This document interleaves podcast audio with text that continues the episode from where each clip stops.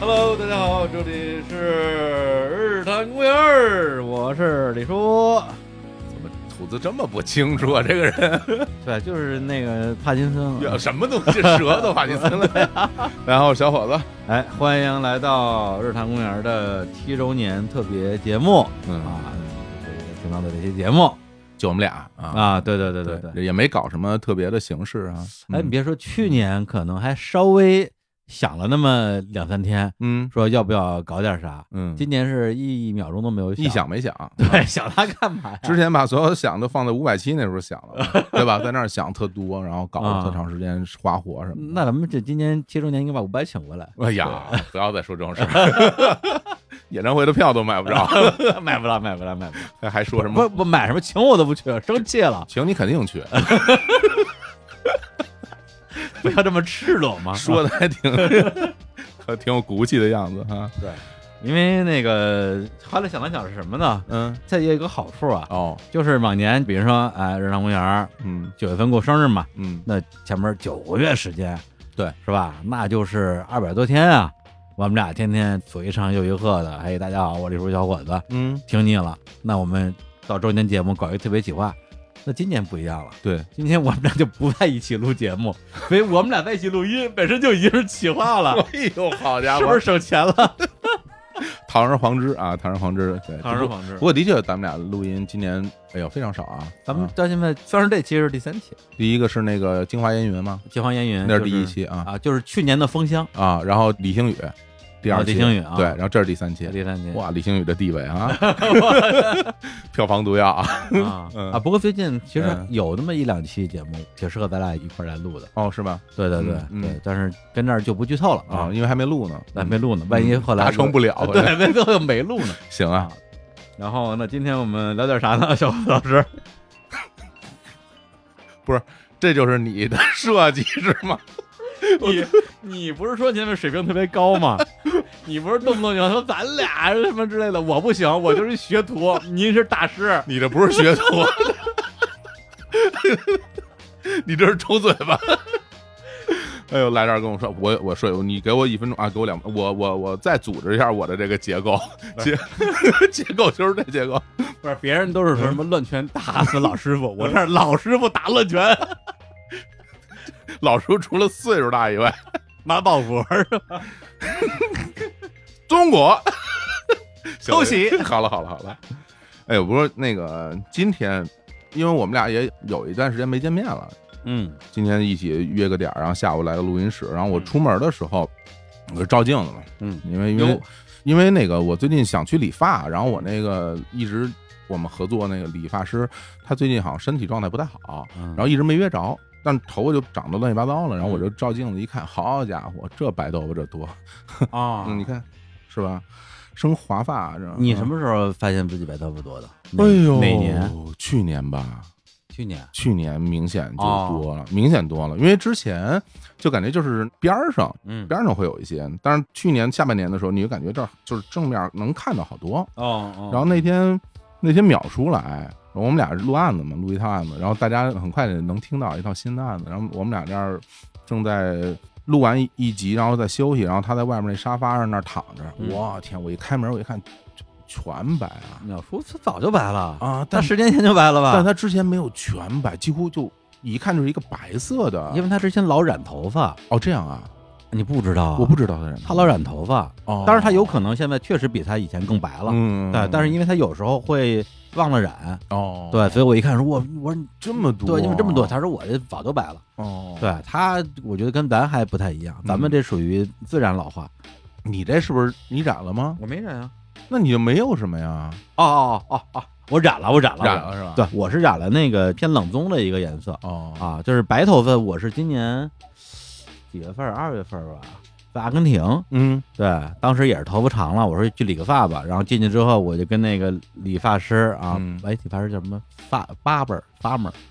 什么什么什么奔儿，反正说就变成发字儿了，就 太客八字儿。 对客气了，太客气了。对，我就跟那、啊啊跟那大哥说，你给我来一个波伊诺斯艾利斯最酷的发型，哎呦哎呦，是什么发型呢？就是平头挺嗨就一平头，然后两边儿把那个两边头发给它推掉。啊，反正后来我上大街看了看，确实他们当地的小伙子们对年轻男性都是这种发型。型，然后嗯理完之后一照镜子挺美，因为我很少留这种这么有造型的发型对，因嘛为，你头发软，而且有点卷嘛，对，又软又卷嘛。嗯，结果回之后一照镜子，我天哪，这白头发！是吧？我之前从来没有在镜子里见过，同时见到自己这么多根白头发。嗯我知道有白头发，嗯但是一次性看到几十根儿，嗯， 从来没有过。是吧？ 对，震撼吗？震撼啊！当时就有什一么种心情？啊就觉得时候到了 到了，对，真的是就到了，到了。好家伙，一上来就先说这个，其实也是因为之前录音之前李叔跟我说嘛，说今天我们这节目还是跟我们的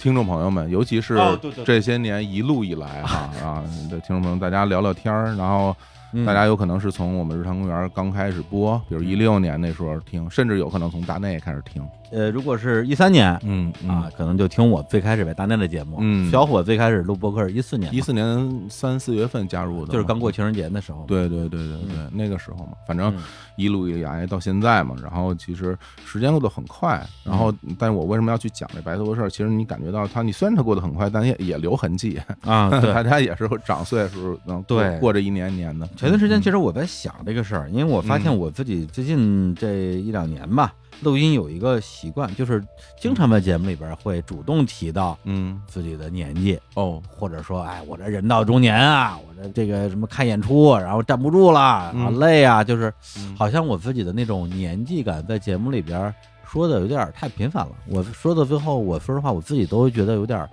没必要，那剪的时候会剪掉吗？嗯，留着吗？因为比如说就某一期节目来讲。嗯在这里边说这句话不是说我硬说的，嗯他放在节目里边是合适的，啊，他无论是为了说明一个问题，还是为了逗一下，但是你老说，就是你整体来看嗯啊，会觉得有点多了。嗯所以我最近其实我这边想这个事儿，节目以后节目里边我稍微自己注意一点儿，嗯，就是能不说就不说了，因为你说了之后，我确实会担心会让新听众，就是年轻的听众，比嗯如说二十出头啊，或者是上大学的，觉得说我天，这人岁数这么大了啊，是不是他的生活距离我很远啊？哦对，我会有这种担心。嗯，但是今天这节目不用介意，嗯因为今天节目是一期啊，刚才我们也说了，是一期录给我们的老朋友 哎听的节目啊，你可以把它理解为有一个房间嗯里边摆了差不多十桌。啊，我们俩站在台上，太羞耻了，那底下就是这十桌我们哎的呀亲朋好友、老朋友哎哎啊。那么那些新朋友呢，比如说您就是从今年才开始听日坛的嗯啊，甚至都不能叫听，只能说接触，嗯或者说听过，或者说路过啊。因为现在很多人听播客，他就是听节目，哦他，就是听话题就。某某一集啊，对，就比如哦说最近奥本海默上了，我就上某平台把所有奥本海默的节目全搜出来，全听一遍。嗯，听完之后，你问我都听什么节目了，我也忘了。明白就很多人是这样听节目的嘛，啊就听关键词，嗯啊。那么这些听友呢，如果您不慎点入了本期特别节目，也欢迎您旁听嗯啊。但是呢，在节目里边，如果我们说的一些以前的事儿啊、往事追忆，或者是一些老梗啊，您听不懂，呃，也别太介意啊，嗯因为今天我们是一个老友生日会，嘿，哎 还真是，嗯，哎，之前其实我我记得咱们在某一年的时候嗯讲过这个事儿，那个是我就说最近在评论区见到那些熟悉的 ID 少了嘛，然后就会有很多新的 ID 嘛，然后现在其实看起来熟悉 ID 就更少了嘛，对吧？呃，不光是少了的问题，而且嗯因为咱们那些年，就是一六到一八吧，嗯，其实跟听众整体来讲走的还相对近一点儿。啊啊，线下活动也比较多，嗯然后呢，咱们有很多粉丝群嘛，那时候很多的这个听友在群里加我，正好赶上我当时就挺无聊，就是想跟人瞎聊两句，可能我就通过了，所以我的微信里边其实有很多那时候加的一些听众，啊，然后你就在朋友圈里边看着这个就换工作了，嗯，结婚了，生小孩 玩了。了，对，而且就是你想想，如果你从一七年开始算，下面七年时间，那时候大学毕业，现在也三十了，嗯那嗯，三十多岁，然后抱一孩子，哪有时间听博客啊？就这种情况，我就觉得说大家哎，从老朋友，然后最后慢慢的因为生活的变化，然后博客对他来讲不再是生命中很重要的一部分，嗯，就再正常不过了。是啊，对，对，而且我们也我们也只能献上祝福。嗯哎，你说这，我想起我看一下我手机能不能看，我我前段时间我把微博又卸载了，啊啊，怎么又不是前两天不又发一条吗，然后发完之后我就卸载了。你折腾什么呢？你跟这儿有有什么必要啊？哎，人嘛，人不就是这样吗？ 不是，咱这不能把这微博的用处跟章程一样，是吧？发微博都是因为喝多了，然后发一条，然后第二天删了。 哦，对，你看我现在用的是这个微博小程序，小程序哦哦，它不能看私信，嗨，嗨， 早上弄半小天，程序怎么回事啊？这个啊，反正就前段时间收到一个刚才我说的比较典型的那个老听友的私信，嗯，他就说，呃，李叔，好久不见，其实我好几年没有听播客了啊，这几年生活也有很多的变化，嗯，结果前段时间工作也也没有啦，然后生活也很不顺利，嗯，然后这段时间也不知道该干什么，然后就随手打开了一期日谈，然后听到你们在节目里那个状态，好像又回到了当年一样，对，就觉得呃世界没有那么糟糕了吧？对，哦我看到这么一条私信，我说的话我还觉得挺开心的，就是某种意义上，可能我们也成了大家的生命长河中的一个标的啊，像是一棵一棵树一样。嗯，就是你走了很远的路，有可能你远到已经回头看不见我们了。哦但是如果有一天你突然之间又走累了，想找个地儿歇歇脚，发现哎呦，日常公园还活着，哎，对啊，对吧？这种对啊感觉是不是是不是还可以？对对对，就好像你先说我要去什么。报刊亭买一本看电影，嗯然后结果你发现你找找找找，哎，我真找一报刊亭，走到啊新街不口是，看看电影还活着呢。可应该还有啊， 对吧？ 足球周刊还有呢，那画书大王还哎那不那 那你就别哪屋还提哪屋，就对活了一年就对吧？对吧？你你可能哎，他还在，嗯呃但可能他不是你生活中的一个一个重要嗯重要的内容了。对。就比如说，现在你让如果让我，因为我很久没有逛报报刊亭了。现在如果你让在报刊亭看到，比如说读者、嗯，青年文摘有有有啊有有、故事会，嗯有嗯啊，就这些都是我觉得应该还活着的。对都还我觉得在看着他们就有种感觉，就是我大概率也不会买，但是我看到他们时候，我会觉得很亲切，是吧？对，因为他们陪我长大嘛。对，其实我们也是，就是你像日坛到现在，其实也是一直更更更更更到现在。然后今天你刚才说有好多朋友可能第一次，可能第一次听听到咱们俩聊第一天儿，次听日坛公园听的对是七周年，但你想，啊其实大家第一次听日坛公园的第一期的时候，不就是这样吗？嗯嗯比如说你没听过的人，一上来就咱俩聊天儿，然后那期节目也没有什么大主题，啊，对，然后我觉得可能是差不多的，嗯，对，对吧？所以实际上有一个挺好玩的现象啊，我觉得嗯我们可以讨论一下，就是因为咱俩特别是今年嗯分开录音的比较多，而且今年小伙老师应该录的比我要更多一点，嗯对，所以呢，比如说是二零二三年刚刚开始听日坛的新听众，他可能不知道日坛以前是咱俩主持的，啊，对对对对对对，是吧？对嗯就好像比如说二零一七年之后听大内的人，可能不知道大内以前还有个主播是是是我，对他没有办法想象说这两个人。这单人的节目风格也太不一样了，他们俩一起主持，这这事儿无法想象，啊是是吧？吧？还有主播是我呢，你这 这你听你听听，这这还真是还真是，所以挺有意思的。所以今天还是我们，我觉得李叔这提议我倒觉得挺好的，嗯要跟我们的老朋友们大家就聊聊天儿，聊聊天儿然吧后，也聊什么聊聊我们近况啊，对，近况近况。上来不是先说长白头的吗？然后对对吧？聊点主要最是我最对近你近嗯况也不太了解， 嗯 你有兴 趣吗？我确实没有兴趣。就，是但是你但你一副很想说的样子， 那我就没有，我没我就有，听听 呗，不用我就勉多少年强一耳一一耳出呗。谁关心你近况啊？要不然你先说， 我你也不想听啊？也是， 这就是为什么俩人不一起录 音的。没有，对， 对就是哎哎哎，对，你看哎，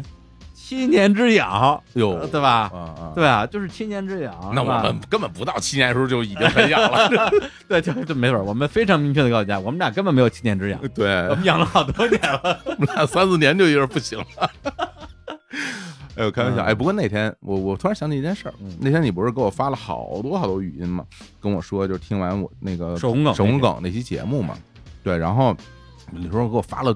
五十九秒、六十秒，发了得有十条吧，我觉得啊，差不多，对就是非常认真的去跟我说听完了以后的感受，然后对这个节目啊哪块儿他觉得挺好，哪块儿觉得可能还能再改进什么的，我还挺感动，因为我们俩平时听日坛节目听的不是很多啊，有、啊对，就比如说听彼此，因为大家可能本身李叔就不是一个听播客的人，啊，然后我在日常生活当中其实听的也不是那么多，对，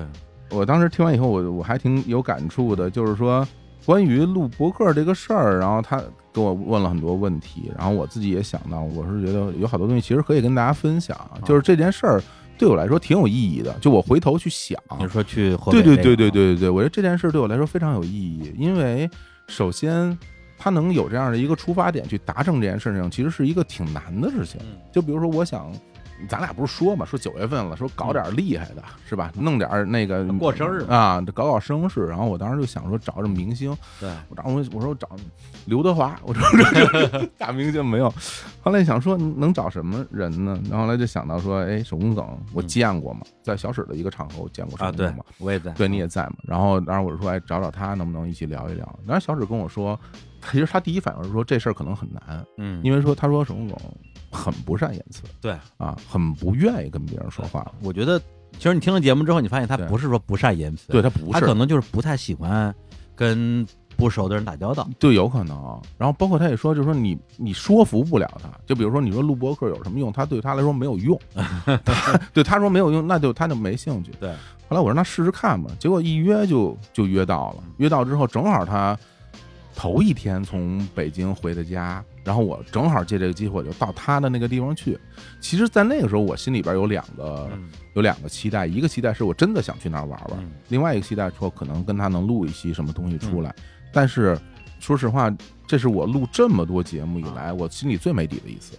因为我觉得我可能录不成，啊，因为小哲跟我说得特别严重，说啊啊，就这是你千万做好准备，一定不行嗯，或者怎么样。你就带着一个录不成也没事儿，就当玩一趟的心态去但是当时不是这个心态啊不是吗当时是真的，我需要这期节目啊，呀。志在必得啊，当时其实是有功利心的，是有功利心的啊。啊。等我进了那院儿之后，然后我们就开始聊天儿，你能明显感觉到大家之间那种距离感，因为谁不认识谁啊。嗯，然后我就在想，我如何和他能够真诚的拉近距离。破尔冰，对，咱们就咱们说录音这块儿，你怎么打动和你一起录音的人，他愿意跟你说话什么的。然后我在那儿感受了一下他们村儿里那个情况，我就想到，真的是和我小时候生活那村儿几乎一模一样。啊，对，然后就跟他聊了很多我小时候在北京农村生活的那些经历什么的。你小时候在河北待过吗？我没在河北，在顺义，啊一直在顺义长大的。然后我就跟他聊了这些东西，然后因为我心里面会有一种感觉，就是说，比如我从一个北京来，虽然是小史带来的朋友，人家肯定觉得你跟我的生活一点交集都没有，对吧？对然后你跑我这儿来，然后非要跟我聊个天儿，还录下来，这搁我我也觉得很奇怪，对吧？嗯我也不需要这东西嘛。对，那就是我们就真是闲聊天儿，我就聊了，我说，哎，我说最近那村里边儿大家地还有没有人种啊？现在村里边有没有些外人啊？然后大家每天都在干什么事儿啊什么的？其实我是我真心想了解一下当地的这个生活状态嘛。其实我们在那儿聊了有得三个钟头吧，嗯，就是一边聊一边玩儿。就录音之前，对啊对，一边聊一边玩，逛村儿里边，然后玩他那些东西。到最后，我有了那个状态，就是说可以录的时候，其实已经过过去很长时间了。嗯然后我当时心情就是说，这我我玩儿很开心啊。嗯我说行，那个时候我的心情变了，我说啊录不成就算了，啊，没关系，我也挺高兴的，大啊家一起。结果耿哥就上劲儿了，耿哥说来来录吧，说上我们家 录去，后来就跑他们家录去了，挺大的一大门。我说我开着车我停门口儿，我说嗯。你你你你到你停院里，啊，我说这能开吗？耿哥说能开，然后把手机拿出来有 A P P，啪一点门，哗就开了。 我说这里边不得有十条狗啊！就这样，就是你能感受到他接受你嘛，啊，啊对他接受你，他的心门为你打开了，对这新闻巨大，里边还养了狗，非常非常大。然后进去以后，然后大家坐在他们家那，他有一个客厅，然后那客厅我们一起在那儿录音。耿哥那客厅里边那椅子，我说搬那椅子一起录音，好家伙，椅子我都搬不动，巨沉，特别沉。 也是不锈钢的吗我？不是不锈钢木头，但是也不知道他从哪儿搞来的。钢芯儿木头 钢，就是就是这个过程，我回去再去回味，我觉得其实我也有有一种心情的变化。就比如说我一开始我是带着目的来的，但后来当我没有这个企图心的时候，对方也能感觉到，其实你也对吧？你也没有说就想怎么着似的。。对对对，然后于是大家才进入到那种那样的一种录音状态。就是假装对猎物没有兴趣的样子靠近他，但后来后来真没兴趣了。然后后来耿耿哥就狂说，啊，然后小史也特别兴奋，然后他也狂说，王硕，技术上，其实我是应该去控制，对我是应该去控制这个东西的。对，但是在那个氛围里面，我就感觉到，如果我去控制这个事儿就不对了。我、哦我为什么要去控制？他愿意这么讲，因为他们俩是好朋友，对他们俩，他们有他们聊天的方式。对，然后哪怕我觉得可能某一个细节是不妥的，可能是过火的，那可能大家会听到有点问题的，但是在当下我会觉得一切都不是问题，啊，大家就聊就是了嗯。对，所以其实是这样的一个状态，最终呈现了那样的一期节目。嗯因为我自己会觉得整个这个过程还是会让人感受到非常好的一点，就是说你。你是不是很真诚的，嗯或者很真心的去享受那个当下，或者你是不是真实的和对方去表达？嗯对你抛开那些功利的东西，嗯所以其实对我来说，好多事儿挺值得再慢啊慢琢磨和回味的。对你说这我有点能理解，因为种梗是这期节目的嘉宾嘛。嗯，对，小史跟你其实是主播，对，就是说某种意义上算是双主持的一个阵容。嗯，只不过小史他也不可能不输出对啊，他肯定要说，但按理说呢，还是应该让耿哥多说是啊，他稍微控制一下自己。但是呢，很多年前呢，我跟小史和李雪琴 录了一期节目，好嘞，好嘞，好嘞，对，就是你这么一说，我突然我就我死去的回忆又又来又来攻击我，确实就是他当小史想说的时候，你是嗯倒不是你不是不能不让他说，对而是你觉得没就是对我为什么要摁你呢？对你怎么对啊？他是这样一个人，对啊，让而。他说，让他说，对，而且特别重要就是小史跟刘雨辰当时也是朋友啊，对人家朋友朋友聊天，你中间然后你凭一什个么？外人，对，然后你凭什么说？哎呦，这不合适，说过你凭什对么啊，说然后呀？然后你就你少说话，你对让他多说，对，气氛就不对了。对吧？嗯所以就是我们之前想要的那种周整，在这样的一个局面下，其实是是不合时宜的，嗯或者是是不真诚的。对对，所以就是嘖特别好。我后来回来嗯去听这些东西，我一边剪我一边挺开心的，嗯龇牙咧嘴。所以我我后来其实在我最终剪辑的那边的时候，我忽略了好多细节，啊因为为本身我应该关注到很多细节，嗯哦但是我在听的时候，我脑子里一直是当天的那些画面。我就想听听我们当时再说说，哎，是我说是说的是，哎，对对对，又聊的是这嗯个，所以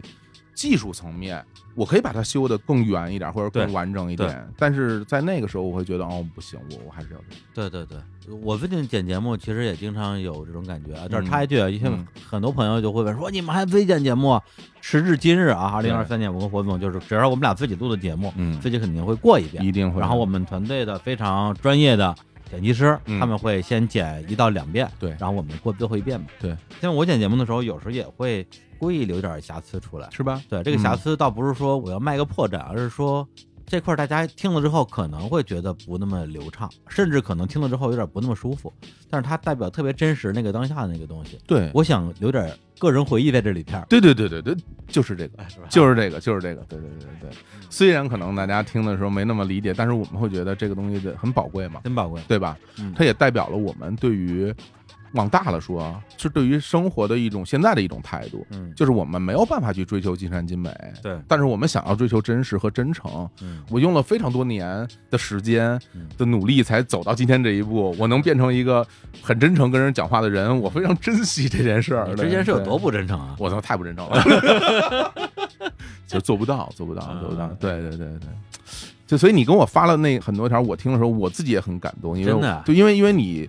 你很认真的去听，然后你很认真地去感受，然后你还把你的感受非常细致的讲给我听，我觉得这件事儿它当然非常好嘛，嗯，你可以不听，你也可以不说，对吧？大家都有好多事儿，然后但你愿意跟我说，我就觉得这这很好你这么说，嗯我说的话我还挺释然的，啊啊，因为那天我给你发完这一堆语音之后，嗯，我自己稍微有点忐忑，怎么呢？因为我基本上也没怎么听过你录的节目，好不容易听了一期，嗯然后发一堆语音，全是提意见的。嗯，对，啊我就觉得说会不会有点讨厌啊？说这个人就是 就是从来就从来就你就不能表扬我一下吗哎呦？每次都批评我，我就天会哪会不会给你这种印象？嗯哎呦是不太好。没有没有，我我觉得很好，我觉得很好，就是你表扬我，我可能也不是很适应。就是当然，其实而且我觉得好多事儿，我们两个之间其实是有很强的那种所谓的默契，就是说这个东西好还啊是对不好，对对对，这东西它是个好东西，对这都不用说这个事儿，不不用再聊了。对吧？我告诉你什么地方我觉得可以更好。对，如果这个节目我听完之后我觉得很不好的话，嗯，我可能就不是这么沟通了。对啊，对，而且就是以我们的前提是说，因为我们俩录音、录制、剪辑、播出嗯到上线那一刻，其实彼此完全不清楚所有的流程，对吧？什么都不知道，但是我们心里会觉得它一定是一个不错的东西，因为嗯我们俩到现在不可能把一个自己都觉得不行的东西播出来，那就没有价值了。为什么要做这种事儿呢？对，我们可以不一周两更啊，嗯，我们有时候之前一周三更，我们可以不更。对，嗯，挺好，挺好。我嗯觉得今年其实还是，我觉得做成了一些事儿，嗯对，这个是挺重要的一个点。是今年还是去年？呃，今年吧，今年对啊啊对，去年我觉得怎么说呢？因为我觉得就像是我跟那个依萍啊录节目，啊，对呃，导演，对，就是在今天播出的嘛。嗯，对，因为我一看说小伙老师说九月生日月，我手工梗能搞过来这么大牌儿，啊我说我不能输给他，我搞了一个冯一平。我查了一下啊， 我查了一下，他虽然没去领奖，他得奖了 啊，是他他是得奖了，那 那那他他不承认他，不承认，他榜上有名的，啊对分猪肉， 对，三个作品嘛，啊，其中一个嘛，哎呀，但是呢，又扯远了。但是金扫帚这个奖啊，我简单把个人观点啊，嗯，我自己是觉得没什么意思。是啊，头几年啊，可能确实有点模仿那个金酸梅，嗯你说是一种幽默也好，或者说是一种对于这个行业的一种善意的批评也好，嗯我觉得都没问题、嗯啊。但是因为后来我看了最近几年的那个名单里边，嗯有挺多我的朋友的，嗯包括那个比日不落早两年嗯那个荞麦疯长啊， 嗨，熊哥啊，熊哥，熊哥啊，对嗯，但是因为嗯因为我跟那些导演都是朋友，是所以我知道电影背后发生了什么。是，然后呢，我说老实话，我不太相信那个所谓的金扫帚奖的那些评委，他们不是业内人士，啊那倒不了解行业怎么回事那嗯儿。倒是，对，那大家都知道行业怎么回事儿，都知道一个电影之所以变成一个烂片儿，背后到底发生了什么。因为包括一平那些节目，他在节目里他只能讲的比较隐晦，嗯他录之前给我讲的特别细，那制片人如何如何如何，然后就多么的令人发指。我说节目里能说吗？他说能说，结果一录就不说了。啊对，就是啊，还是给人留点面子嘛。但是是我觉得你作为一个所谓的奖项，然后业内人士大家都知道电影工业背后每一个人经历的所有这些事儿，然后你还最后啊啪就给人盖一戳，我觉得就就有点没意思。所以这个东西就立马这儿了。嗯呃，刚刚我说什么来？对，嗯轻重拍嘛，我觉得就是嗯嗯就是轻重拍嘛。嗯去年就是一个重拍。嗯去年我们呃，首先年初融了资，融完资之后，我们就团队扩大规模，嗯然后从七八个人到最后小二十个人吧。当时我们不是还录了节目嘛？然后呢，同时我们去年呃立了好多新的项目，是做了好多新的尝试。嗯对我觉得这个就是属于一个植物一年四季嘛，啊，嗯你到春天发芽儿，夏天很茂盛，然后秋天结果，冬天叶子掉光，就这么一个状态。所以去年更多的状态，我觉得可能就是把之前一直想做又没有能力，主主要是没有钱去做的事儿，全给做了。嗯啊，就是小小的膨胀了一下啊。想当年，咱俩跟著名发型师凯文老师录那期节目啊哦如何烧光所有融资的时候，嗯凯文说：“老师，我融了好几千万，我我分分钟给你全花全做光。”当时我就说：“哎呀，这个人啊，拿了钱就膨胀的哟，哎呦天哪嗯！”后来发现啊，有有些弯路啊 还是要自己走一走， 走一走才知道啊不。不过我们这弯没他那么弯，我们没有好几千万，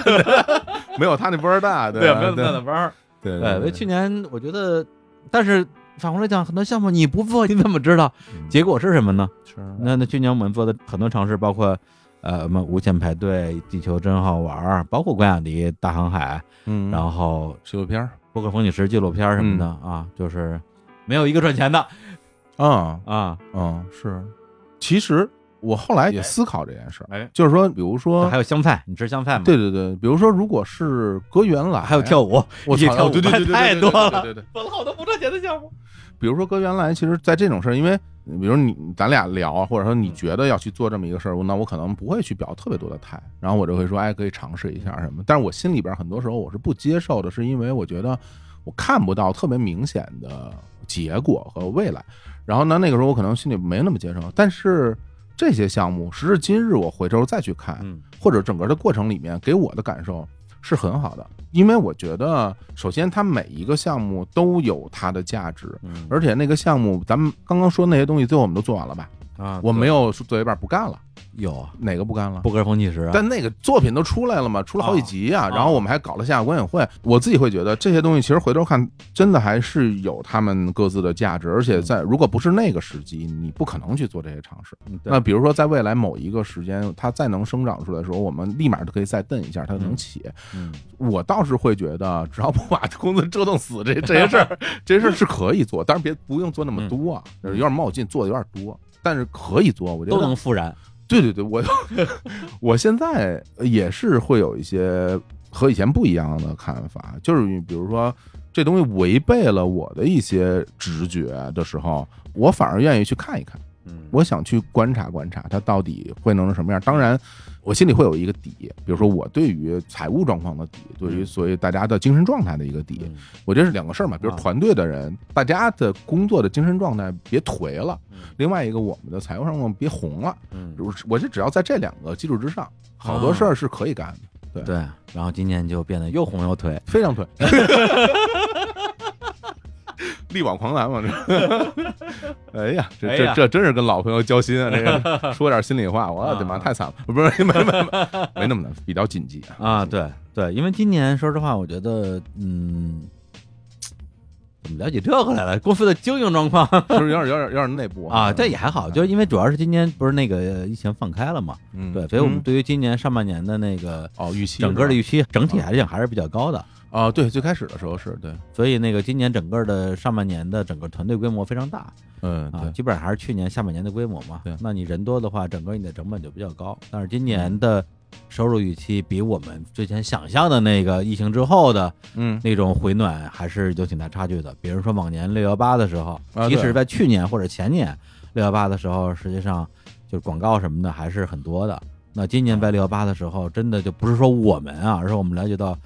各行各业，嗯对，就是各种 UP 主、大小 UP 主，今年六幺八好像都没什么活儿，这事儿好像没人提了一样。对你一个季度看不出来，你俩季度你就看出来了。对，对吧？你等到第二季度，你走到那个时候的时候，你大概什么样心里有谱了，嗯对吧？所以和我们预想的整个的那个经济环境的曲线嗯。是非常不一样的。对对对那不一样，那我们就就想办法应对呗，对对吧？嗯所以我们在到了第三季度，公司也及时做出了很多的调整，包括整个的团队规模呀嗯对，还有我们的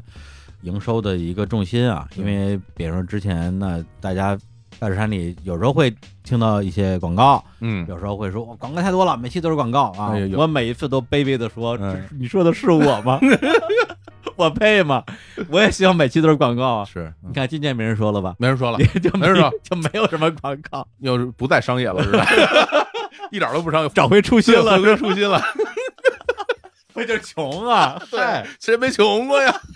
哎，但是我们今年下半年啊，嗯，几乎啊平均每个月上线一档付费节目啊是啊哎啊，，那这嗯是为什么呢？我干的呀。那就是那就得靠 啊，看我们这个火总力挽狂澜，哎呦啊，冯狂澜，来什么名儿啊？ 挽狂澜不是，我是狂，啊？冯马澜， 一点儿什么都 没，还一点儿进步都没有。这什么七年不七年的，这还还那样儿？买一个，买一个，买一个管什么呀？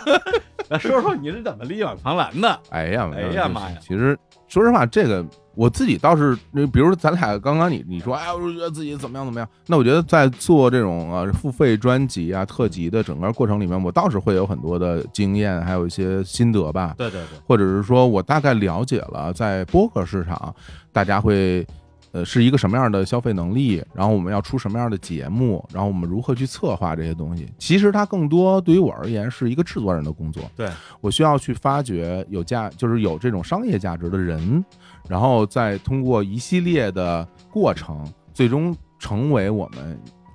能够录出来有有商业价值的节目。嗯对这样的付费节目给大家听。我觉得我之前我讲过一个东西，我自己还是挺认可的，就是说这个东西它一定是有价值，而且它的价值不能是我说的。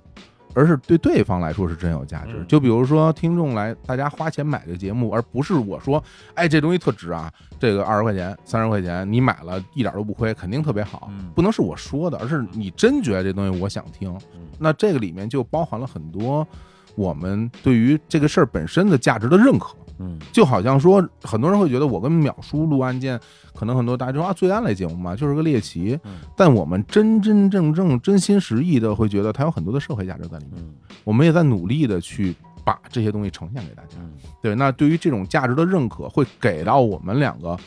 很强的一种自我认同感。嗯，对，那这个是我觉得是最第一步的。嗯，至于后面的过程，其实就是我说，我们把作品做好了，那我们在营销方面、我们设计方面、配套方面、后期制作所有这些东西，那那我也应该把它都做好嗯。你不把它做好，那大家就会觉得价值感降低嘛。对，对，所以它是一个一整套的这么一个逻辑。嗯然后在这样的过程里面，我也会觉得我是在创造价值。对对对对，嗯，而且这个东西大家是用自己的用钱投票，对，虽然也不贵啊嗯，但平均单期也就是五六块钱。对但是这个东西在当下这样一个大家就都在消费降级啊，嗯就是是省钱的一个一个阶段，呃这个是最实在的一个东西。对，而且声音这个东西，它虽然摸不着，但它听得着，嗯它是一个实实在在发生在我们身边的东西。嗯那可能这个东西不是生活的必需品，它不是生活的必需品，就代表着它不一定真的要出现在这个世界上。嗯那它为什么最终出现在这个世界上？那就是有我们这一批人，大家在努力的在做这件事儿嗯，让它变成了一个可以出现在世界上的这么一件事儿。那在这个过程里，我也会觉得，甚至有一点浪漫，嗯 对，嗯甚至有点浪漫，对对，我还是会抱有着非常。非常强烈的创作者的心态以及浪漫主义的心情在做这件事儿的，这是直言不讳跟大家讲啊！嗯对对嗯对对嗯对，嗯对，所以呢，不得不提的是啊，今天呢是嗯北京时间二零二三年九月二十五号哎，啊，明天呢就是日常公园的生日正日子啊，是啊，我已经。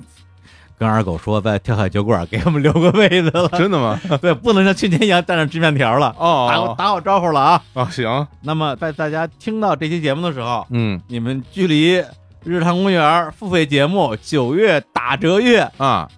结束只有最后一周时间了。 我他妈说了都浪漫主义情怀，你是给我打广告你？不是你说这个不就是为我这个 的吗？我不知道，我以为你真的想问我呢。我为找广告 点，打点吧，不是？那说吧，说吧，啊啊说说说说说啊， 那要不你说，我说也行。你哦反正反正说好几遍了。就刷一遍了。对我们那个付费节目打折月啊，在这个小宇宙这个平台嗯，呃，我们日坛公园联合日光派对，然后一起发起这个活动。然哟，后背挺熟啊。，对啊，我们日坛公园旗下的十档，现在是十五档了。十五档了啊，十五哇档，十五档的那个付费节目都会参与到这个优惠期当中哎啊，其中包括我跟淼叔录的一系列的这个专案类的节目，《流所五西夏回不了家的一粒沙》哎对， 对，我跟杨然老师录的《我来故宫故宫聊八卦》啊啊，对，梁子老师《赌场非洲》啊，哎，对，以及我们人文的石云盒啊，这可金版，哎，嗯都会参加。当然，我们的和朋友们说啤酒事务局啊， 姐姐说啊，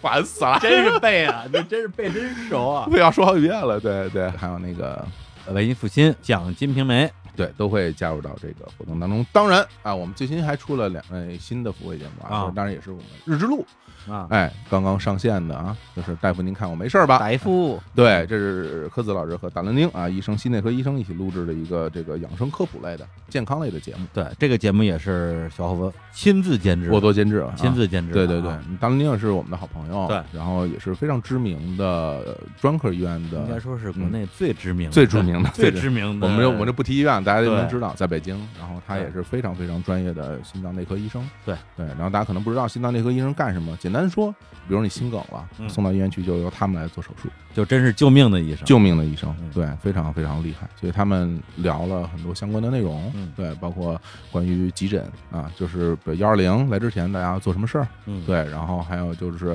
年轻人关于三高，有些人年轻人也有三高等等的这些内容，也一共五集节目，大家都能够去从中学到点儿真的有用的东西。嗯嗯嗯，对。然后价格呢？啊、价格现在优惠期是二十四块九，对啊，对，一直到这个月底。嗯，哎呀，太溜了，专业嘛，职啊业职业职业职业职哎业。 ，professional 啊，不是真的， 对，前两天是我们那个负责给日度写文案的那个小朋友嗯啊，转发这个节目的朋友圈嗯啊，写了一个就是他个人的推荐文案，嗯，啊，说二十四块九只是一顿外卖钱，但是听完掌握这些知识，可能会让你多活几年。哎呀，绝对的超值投资。太值我说了你，的文案写的真好，但是我我没法用， 有点太狠了。我这也就是你说，我说就挨骂了， 嗯哎呀，对，挺好的，挺好啊挺好。嗯真的，我我我最近有一个小习惯，就是我们、嗯我们不是在跟那个小宇宙合作嘛，嗯，就是在日坛公园的我们这个节目的主页嗯上面都有那个 banner 条，对 banner 条，大家现在看到的第一位啊，就是这个七周年打折月的 banner。嗯，点进去之后，歘一下，十五个节目封面，什么心情？我就觉得咱们也太牛了 吧！真的，哎，别的不说，嗯就是作为播客啊，作为播客机构嗯出品的付费节目，无论是总期数、嗯总套数、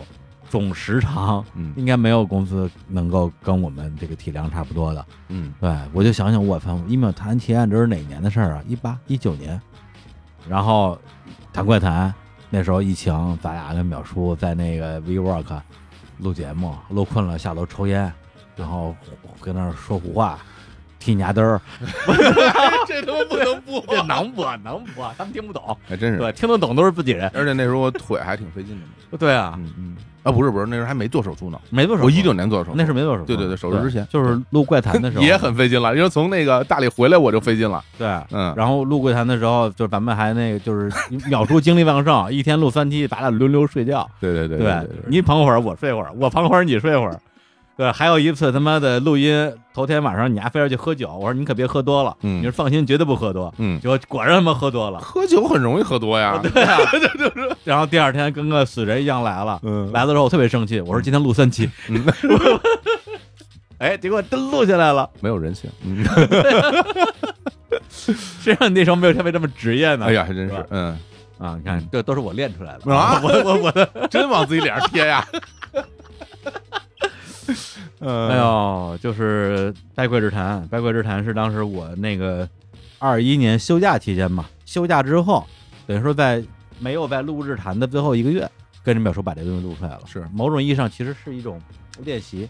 就是在那个时间和空间的房子里边，跟淼叔每个人就是赤膊练习。嗯啊，淼叔说：“哎，我也可以变成超级赛亚人了。”我说：“嗯，午饭保持愤 怒。这种伦理根啊， 这种。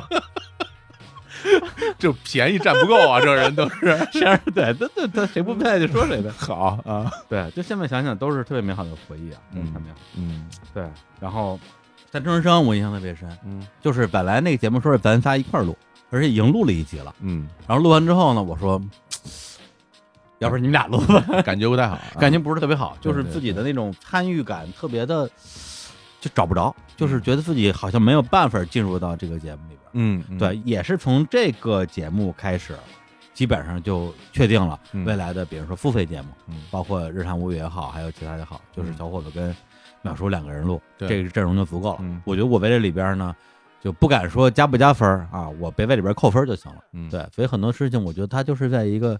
变化的过程之中，然后我们嗯去找到一种新的方式吧。对，我觉得这个其实是很很重要的一个学习的过程。其实对我对来说是个学习过程，嗯就是你不单单你觉得融入不进去，那个时候我们都会觉得融入不进去。嗯就是你录一个自然类的节目，描述讲述，那我们作为主持人的意义何在呢？在干嘛呢？对，我们是干什么嗯的啊，呢？哼哈，对。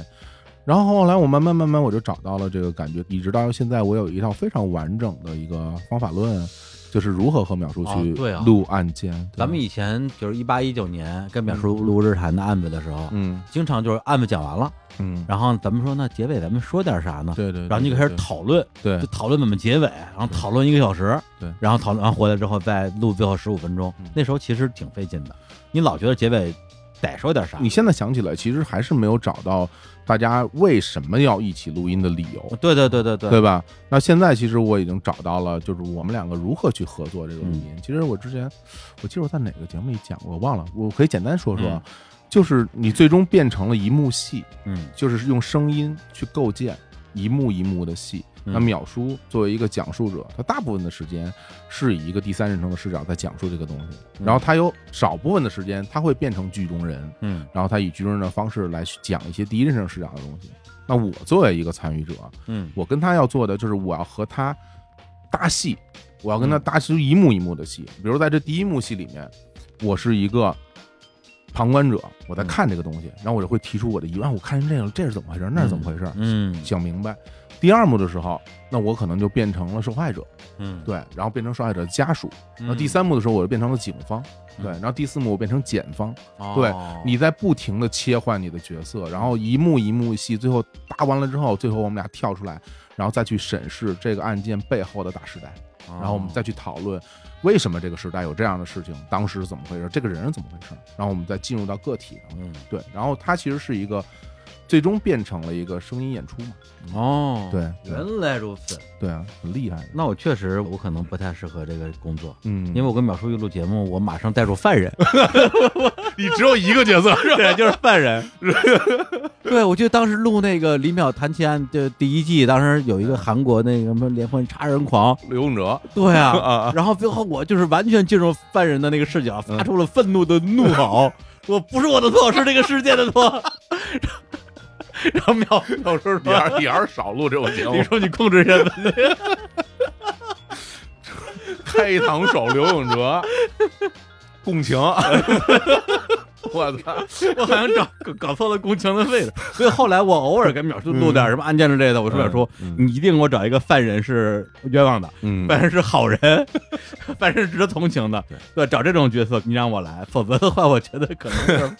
嗯，对，所以最终我们俩找到了这种结构和这种配合的方式以后，然后你再录案件的时候，其实我后来为什么跟你说我录案件我很我很累， 嗯因为我在这里面要投入大量的视角转换和人物的构建，嗯，所以它是一个挺花心力的东西，但是效果好啊，嗯，我天，就是那个北九州，嗯，我就卖了一万多份儿对，我这个真的是销售吓坏了，吓坏 了，我知道会卖的好，嗯，，对，但我没想到卖的这么好，是真的是，我觉得虽然咱不能跟嗯，九十九块钱还卖了四万分儿哦哦，卖四万份呢，啊，好像四万分儿了吧？妈呀，太对啊就对最后一把了，是不 是？没没没没没， 人家人家开长玩笑虹长虹开玩对对对对，某些现象级现象级现象级，现象级的那个博客比嗯啊，但是。除此之外，我觉得日产在音频付费这块儿确实做的也算是非常非常成熟的了，很成熟了了，啊，很成熟，非有熟非常完整的制作的周期的对概念、嗯分工的概念，对对对，各方面，嗯而且现在这个分工，我觉得很合理嘛。哦，对我跟活蹦先问的组合就是什么呢？我负责狩猎嗯啊，就是到处去寻嘛，哪儿有有意思的人、嗯，嘉宾。嗯那说和搂回来录节目，说哎这儿有个淼叔，哎不错，给他微博发个私信啊，这儿有个杨元儿啊，给他弄过来啊，然后呢就扛着淼叔杨元儿回到山洞嗯，跟小伙子说来给他煮 了，这挺肥的，这 个，这这奶羊是吧？这，对啊，就是我对我打猎你烹饪， 多好， 哎呀，挺好，挺好，挺好挺好说的真是好。 他妈后来打猎也不打了，打呀打呀，也也打着呢也也打也着呢，打着对打吧？着你这打这柯子，这不是我我我 哎，打对过来的，对啊对对对对。小猎物对，包括我们维他命这个项目，我觉得特别的，呃，完全出乎我意外。是吧？对对对，呃，因为我最初我没有感觉，嗯因为我不知道要做一个什么样的节目，我也不知道最终会呈现一个什么样的嗯节目，但是我没有办法说服自己去接受，或者说去预判一个我自己可能觉得这事儿不成立的项目。嗯，那在这个过程里面，其实给到我特别的多的感受，就是觉得说我不了解的世界，嗯那可能这就是其中一种吧嗯。然后现在我在听这个节目，我也很喜欢。然后最终他们的状态呈现大家喜欢的程度，我觉得哇，就非常了不起啊，嗯对吧？我们咱俩的节目也没有人那那节目收听的多， 对 呀，我挺开心的啊嗯，我挺开心的，因为对它既是我认同的，又是我做不到的，那嗯很厉害啊。对嗯，我就喜欢搞这种，用那个樊一茹樊叔的话说，嗯就是孤高的奎特，哎呦呵，我就喜欢做这个奎特啊，啊，啊或或者是帮助别人成为奎特嗯嗯啊，包括蜜獾吃书，啊嗯哇，也是我从茫茫人海之中看了一眼，说，哎，这个坐在隔壁桌儿不停搭腔的小姑娘，好像适合做播客，嗯，对，完全就是一种还真是。对，就是你看，你看，我们两个现在真的都会有一种制作人的心态，嗯然后我会去寻找合适的嘉宾，然后把他拉到节目里来。然后你看他更另外一个方式，就是说他可以自己来，嗯，对他不见得要在我这儿来，嗯对吧？我觉得这两种方式都可以。对，所以怎么说呢？你说做博客做到可能去年前年的时候，确实有一段时间挺挺倦怠的。嗯对，今年整个感觉就是在某一个时刻吧，我我我也我也忘了是哪个时刻了，嗯，就突然感觉好像我又行了，又来劲了。，对，复活起来试试哎呀，是吗？啊，，对，就无论是说去。孵化一下新的项目，嗯啊哪怕我在这项目里边，我的角色相对来讲是比较隐形的，比如说像那个维他命这种，嗯，还是一些我自己要亲自上手的节目，包括嗯咱们现在在北京啊，我们俩线下录音啊，啊是，对，就是我这个赶在七周年之前回到北京，也是打算在北京好好的待几个月，好好的把我最近想录的一些节目给它录掉。哦，对，大家可能有不太了解，就是我们其实除了台前的很多的工作，我们我们在幕后有很多工作要做，对，我们都不说那个公司运营的工作啊，因为刚才咱们讲了一些，就光说去做制作人、去策划、去去立项、去搞节目，就这个工作其实是很繁重的。嗯，对你需要非常多的精力，那可能有时候大家说，哎，李叔怎么最近没怎么在日坛录节目？你说他在倒腾别的事儿呢，就是 大家其实也没谁闲着，就是都在自己的这，因为我们俩现在是两条线儿嘛，啊，对，就在自己这条线上去跑就完了嘛。对啊，所以就就就就就啊，就感觉还挺好。对，嗯最近就真的就是有非常非常旺盛的想要录音的欲望。太好了。对，太我好我好久没有这种感觉了。这周不是排四个吗？呃，就嗯是从今天开始连录五天，啊，五个了呀！我今天就录俩。我我太牛了。对，今天给你录完之后晚上，哦，我今对天对晚上对录对一个对，差不多到点儿了吧？妈啊， 了，没没没没到点儿了。 哦没呢。然后明天录一个，后天录一个，然后周日咱们这节目我得过一遍，你弄你弄，然后周一再录，周二再录，差不多是这么安排的。哦，对，周一咱们那个线上 那个，啊，对对对对对对对周对一咱俩哎对啊，对啊，这儿还有一期呢。对，这儿有一些， 对哎对对对，周一咱咱到时候就各自跟家吧，就啊，各位跟家录是？吧？啊，嗯，对因为线上对，然后周二周二啊不对，周二那个北嘉宾放鸽子放到周三去了抢到周三了嘛啊，对，对周换三三了哎，对，所以就是觉得哎呦，又行了，啊我又行了，我突然又行了嗯等他啊。 录到周一那玩意儿录完之后就颓了，就说我操，太烦了， 这没有意义，这东西，那一定是在周一咱们视频的时候看到了一些不干净的东西 太脏了。一定很脏啊！衣不蔽体，衣服不 衣 提，不覆体。他说出来干得到，我告诉你，这嗯都非常吓人。干得出来啊！我都不想跟他录，主要不想看他裸体跳舞是吧？ 头尾不剪，脏了吧唧的。裸裸舞性 生，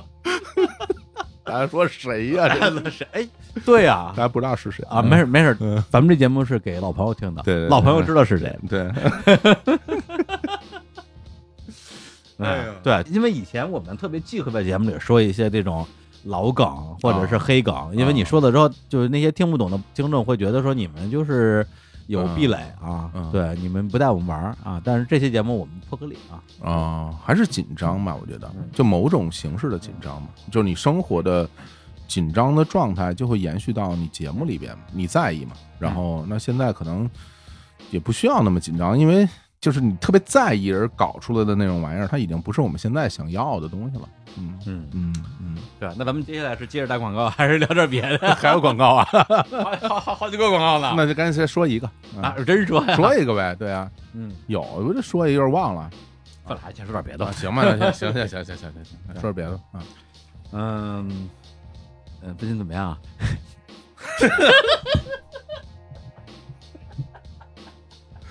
不是， 这就是所谓的，哎，说没有提纲，说没有提纲，我们现在没有提纲了。我我确实没有提纲啊，你看我确实没有吧？最近怎么样？对，哎，真是那个，其实我现在录好多节目也没什么提纲， 嗯就包括我跟刘总录节目是没有提纲的。嗯，对我只知道有什么，大概大概知道有什么，但是对对对，你包括跟熊梗的节目就更没有，啊，那不可能，那是什么都没有，嗯那是一切都没有。你就捕捉整个大家的这种流动吧，这种对谈的状态，对对吧？然后你你觉得他想说的时候，你就咱就多说会儿；你觉得他对不想说的时候，我说会儿，对吧？就是是这样的一个，嗯对，我觉得就这种录制方式相对来讲，其实更自由一点儿。嗯，对，就是没有提啊纲，不代表你没有问题，对啊，脑子里肯定还是带着一些问题去的。就是说，嗯当你特别是新嘉宾啊，啊，嗯老嘉宾因为说白了都是朋友，对朋友还准备什么提纲啊？就坐这儿聊呗。嗯对，就大家聊开心了，这节目肯定就好，不可能不好。 嗯，当然要聊的不好的，我跟他妈的李红岩聊了一些播不了，聊的是。 回头重录啊，回头重录。其实重其嗯录啊实跟朋友聊难，是吧那？更难，啊，对对对，那次就属于最后聊的聊的不是不开心啊，就对啊没聊开心，嗯聊，到最后两两边都跟那儿轴住了，就觉得哎，嗯这嗯这这说什么呢你？跟一个陌生人，因为你自然而然就会有很多的感受，啊对，然后你就会抛出来，因为不对了解他嘛你，不了解，对，所以其实会更容易一点。对，所以这个时候我觉得就是说，你提前准备的那一堆问题，并不比你在当下感受到的这个人嗯，给你带来的那种新奇的体验，对，包括他，因为哪怕你看了他所有的之前的采访，你也不知道他现场会说什么东西出来，对他，说一个东西突然就激发了你，那当然是对先抓住最当下的东西。对，就聊这个，而不是说哎，等我看看我的提纲，下一个问题是啥？对对对那个东西已对经不重要了。而且你给一个很真的东西，那个真的东西带来的这种力量，对方肯定能感受得到，他一定知道对啊你是真想哇问，。这个人对我真的有对兴趣对，你他一定知道你是真想问你，还是你准备好的推流程嗯，大家肯定能感受出来。对，对特吧别是咱们就说别人职业艺人，啊，对他每天的工作除了创作作品之外，对就是接受采访。对同样的问题他回答了二百遍。嗯，突然有一个人问了同一个问题，但是问的方法跟别人不一样，对啊，他用某种迹象表现出他不是在给你这儿走套路。其实你说就很像两个人站在两个山头上，然后大家一开始你站在这山头，我站在这山头，嗯，中间挺远的，然后在某一个瞬间，你啪的一下，你站他身边来，他说：“我操，你怎么站这儿来了？”你知道，就是那个时候他给到你的那种反应，嗯一定是又新奇又真实，而又可能都是会有点感动，说：“嗯我这人怎么来到这儿了？”对，这个东西是很好的。然后忽然之间，他觉得你站在身边，你啪，你又站在对面，哎，你怎么去那儿了？ 就是对，这是我刚刚学会的一招，叫瞬间移动 五五番。 又来了，这不是跟我说吗？这是没有跟跟嘉宾说，跟嘉宾啊说，又是他妈占嘉宾便宜啊呀、高汉，哎呦，我没法弄了。你看我多么认真的听你说话，完全没有在考把把我自己的烂梗塞进去。就放屁！你这 他妈一直就想着那梗呢，就找找时机扔。嗯，哎呦，，那对对，就是这种是吗感觉。对，嗯所以其实最近很有好啊好几期节目，就是跟所谓的老朋友，嗯有的是是很熟的老朋友，有的是认识年头很久，但是没有那么熟的老朋友。嗯我准备的第一个问题都是一样的，嗯就是最近怎么样？嗯嗯对嗯就是嗯为什么我敢用这种东西嗯来开头？因为我是真的想知道，嗯嗯哎，对所以就是有点儿，我觉得某种意义上是一个无招胜有招的东西了。因为以前喜欢啊在，不，或者咱们说回来啊，比如说咱俩以前嗯日坛的头两年吧，为什么嘉宾开场之前，咱俩先跟那儿先兴高采烈的跟那儿嗯，先暖场。聊两句，说嗯哎，小老师，我问你个问题啊，哎哎哎，对，无论我问的是什么，你怎么答，回答的是很精彩还是很尴尬，实际上是先把这个场做出来对，然后让嘉宾知道一会儿怎么聊，一会儿就按照这个气氛来，按照这个节奏来、嗯对对对，打个样儿。对，打个样儿，嗯否则的话，人家第一次来，我对你们俩也都不了解，嗯我一会儿咱们是。用那个李星宇的话来讲的话，就是什么可正经可胡逼嗯，咱们倒是正经的还是胡逼聊啊？嗯啊，一看哦，这俩两个胡逼，行，那我知道了。所以那个时候，某种意义上，它这个东西它是一个工作方法，包括最早我在大内的时候，其实也是一样的。嗯对对，我们最狠的时候，十五分钟都不让嘉宾出场，嗯特别是大牌嘉宾、明星嘉宾，就不让他出场，就是要告诉他，你在这儿不是明星，你不重要。对，用这个来让对方卸下自己的那些那些武装，都是或者都是或者技伪装，嗯都是技术，对，都是技术。都是技术。嗯，对，嗯当然你听众可能觉得说，哇，这俩主持人正面素质不让嘉宾说话，嗯，某种意义上，它是一个工作方法。另一个角度来讲的话，我们的招儿不够用，哦，对啊，对，招儿不够这用，很重要的，你没有那个技术，对，而且你也没有那个能量。现在有时候我跟嘉宾一起聊天的时候，我一上来其实就很像，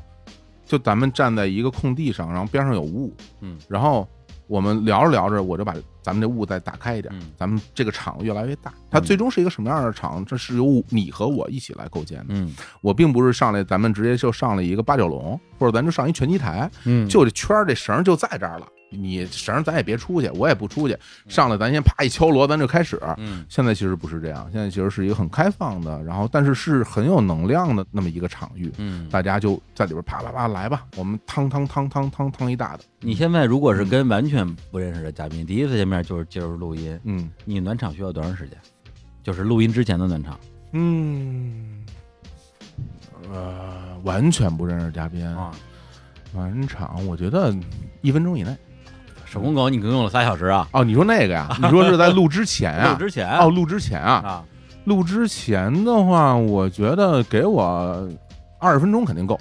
二十分钟到半个小时肯定够。嗯，对。那下面你你暖场的结构啊，嗯我知道因肯定因人而异嘛，嗯对。但你有没有大概的结构？嗯不太有结构不太有不太有结构就，跟着对方走，就是一方面是我在之前我会准备特别多东西，嗯另外一方面其实咱们也积累了好多东西。对，一方就是你自己的厚度有一定厚度了，嗯嗯再加上你你了解他的东西在这儿，其实就够使，就够使。嗯，对啊，嗯嗯嗯，你别说两句，你干嘛？我不能再说了， 我把这嚼完了，我。没有了哎呀啊啊！对可以可以。对对对，那今年你有你有遇到过让你觉得很困难的录音吗？，有啊，嗯那个跟张金刚老师录古希腊就特别困难。啊，我以为邦迪那期比较困难呢那期啊，啊，那期哦，那期是录到后边儿嗯很困难，啊后边很困难，哦后面很困难，前面不困难，后面大家真打开了以后，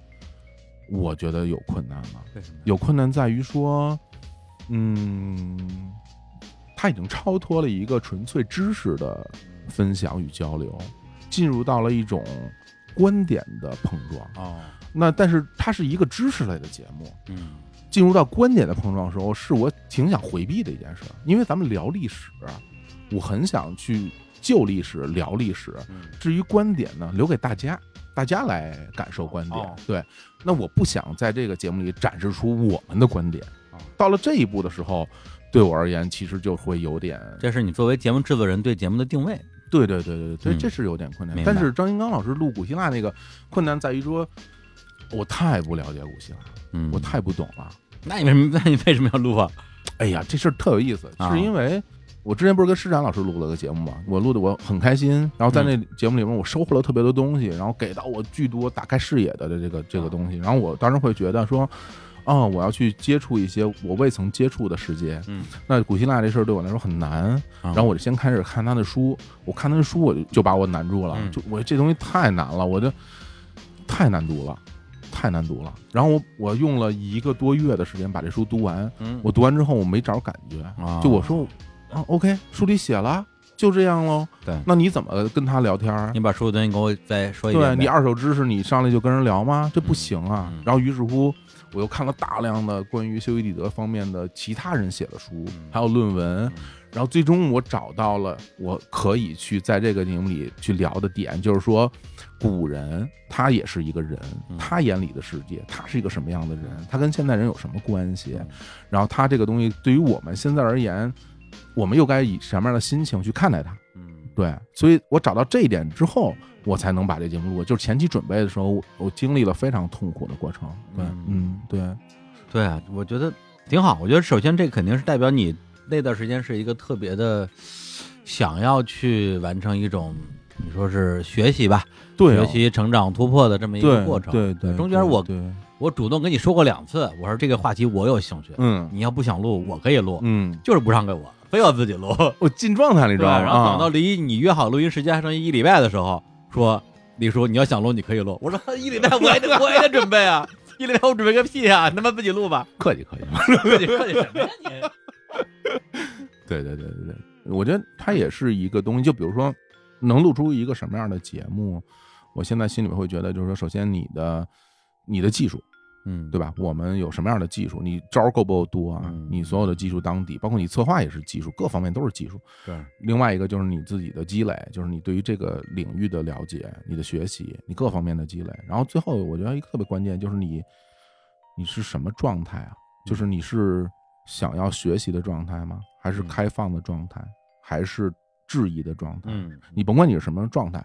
我觉得状态不分好坏，嗯但什么状态就就录出一个什么样的节目来。嗯对？吧？你今天是这个状态，那你就录一个这个东西出来。嗯但如果你不是这个状态，你拧一个东西出来，嗯那这玩意儿就不行。那这东西你录出来就错了，对吧？对对对，之前其实录节目录的最最痛苦，嗯，甚至有时候播不了，或者是嗯剪辑剪的特别费劲，就是你一开始你设定了一个东西，你设定那状态是错的，对你不是，对对啊吧就人家跟你想象的不一样，对然后你呢不放弃对，非要给人拧过来，对人就不跟着你走， 对对对。然后就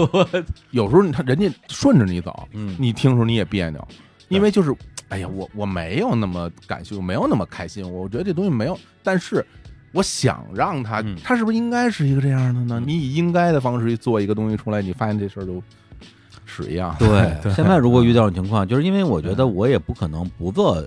任何的预设，比如说我看了对方的作品，嗯，我当然会知道他对某些事情的观点，对大概应该是这样的。对无论对他对嗯是一个作者还是导演还是什么，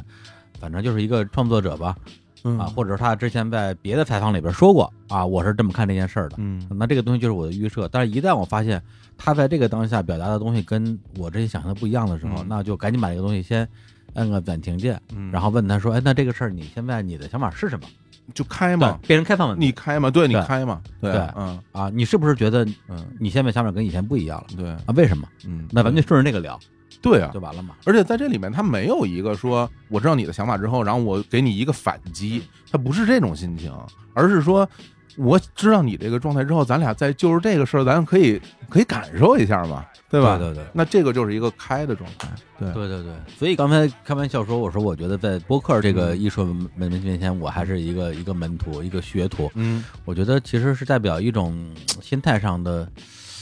又找到了当年的那种感觉。对，嗯就是觉得说哇，突然发现自己还能够学会一些新的东西，嗯，对，嗯或者说自己可能觉得自己的这种你说是啊主持也好，或者说录播客也好，中间有有几年时间，感觉自己的那个状态是一个停滞的状态。嗯，嗯对，，你说自己满意不满意也还行，但是你说好像还有没有提高的空间，就不知道该往哪方向提高了。嗯嗯嗯，对，嗯甚至有段是时是间，是我觉得出于某种自我保护的意识，把自己关在了一个小的茧房里边儿。对，就是我有把握的节目我才录，没把握的节目我就不录。嗯，对，因为你让我去挑战那些没有把握的节目的时候，对我来讲，我觉得一旦没录好，它会极大的影响我的这个自信心啊而我甚至连这件事情自己都不太敢承认，嗯就对自己都不太敢承认。嗯我会找这样各样的理由说啊，这个嘉宾我不喜欢。啊啊，这个话题我没兴趣啊，这段时间我太忙了，我没工夫准备，而且这些理由呢都是真的，对，但是它最根本的理由是我担心我录不好，嗯，你说出真的理由，自己就信了，对对吧？对嗯，对，但是现在我觉得我能够去直面我对于某些节目、某些主题、某些嘉宾的这种恐惧啊，嗯我觉得我能直面这个东西之后，反而好像获得了某种解脱，真的是。我顺着你这往下说，我直面之后都从这里面得到很多快乐。就是比如原来像这种学者类的节目，我是不敢录的。嗯，我觉得我怎么跟人家聊啊？我又不懂。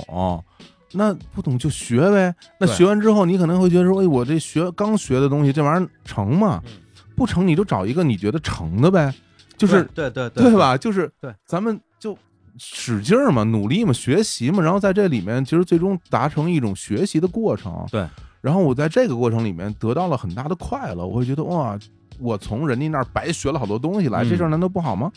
对对，所以就是大家如果听到我们的节目，比如说我就说我自己录的节目嗯，如果你听到了明显的结构感，还有明显的安全牌，就说明我没做好。嗯所以现在像这样的东西，我会尽量的，嗯我不这么干。嗯对，那别就这么讲说，我可以不录嘛，对吧？我干嘛非要去？当然，如果是商业商业，嗯啊那那是 哎呀， 那那那对 对对，那那都是为了为了公司我对对对对，那对吧？你包括跟杨元录 那个，啊，对对 对吧？但是说实话，那个东西它也有我们我真的想了解的东西嘛。对而且我哎我跟你说，我超感动，因为那天我跟杨元远程录音嘛，对我们哥俩好久没没话对话了，没有 FaceTime 了，对，没有，就是说我们可以微信聊天是文字嘛，对。但是没有声儿对声儿嘛。啊然后我就听他他那个口音去 讲那些熟悉的东西。我当时在节目录到一半儿，我说：“哎哎呦，哎呦我说你说这个，我说太感动，我说你再多说点 儿。”就是，哎呦，就那个，嗯，嗯，那个也非常好啊。嗯，对所以当时你录了几期这种所谓咱就说学者类的节目之后吧，嗯嗯对，因为我我虽然不听节目，但是我还会看评论区嘛，嗯对，看看大家评价怎么样。我看到有一条评论，其实是一个火讽最近这期节目感觉都是李叔才会录的东西。嗯对我看到之后，我自己的感觉是说，呃，我首先得承认啊，我有点开心、嗯啊，因为我觉得说明大家对我的印象是一个这样的一个印象，就是说，嗯因为有之前有说归说那个节目打底儿嘛，是对，所以就是我对于对谈所谓的学者、作者、作家类的这个节目有一些实际的经验在。另一方面的话，我会觉得感觉很对，因为我觉得每一个人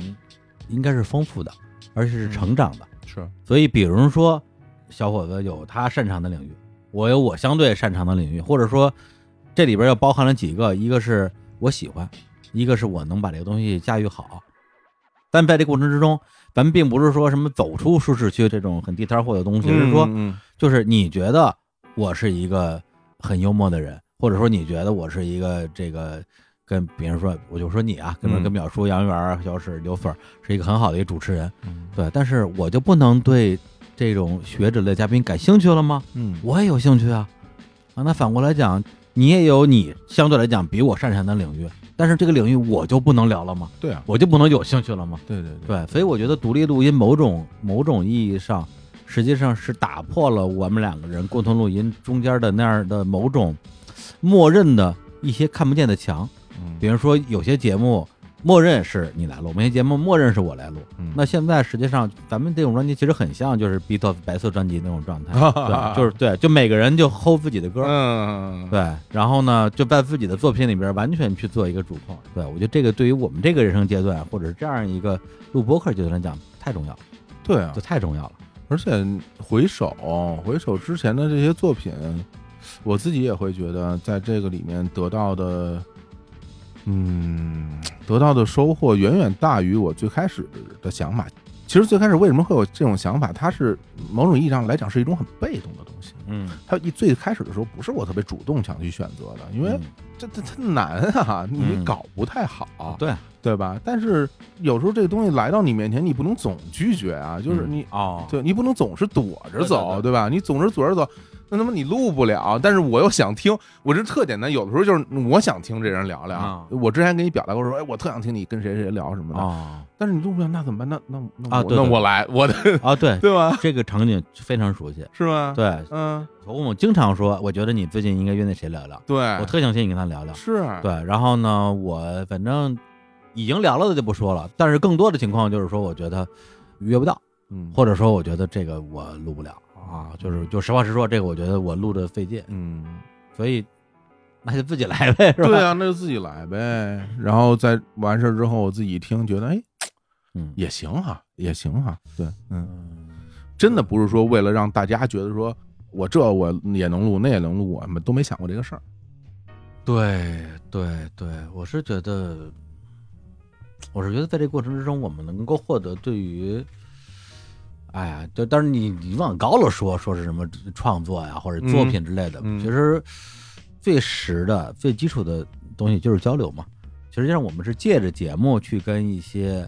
有积累的人，他可能是有知识的积累，然后有思想的积累，然后有人生的积累的人去做一次交流。而且，这个人如果你不是在节目的一个场域之下跟对方，第一是你也接触不到，第二个是你私底下跟人聊天，大家聊的可能也不是这些东西，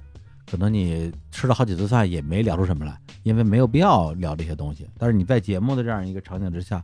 实际上我们是可以去获取很多很浓缩的信息或者是智慧。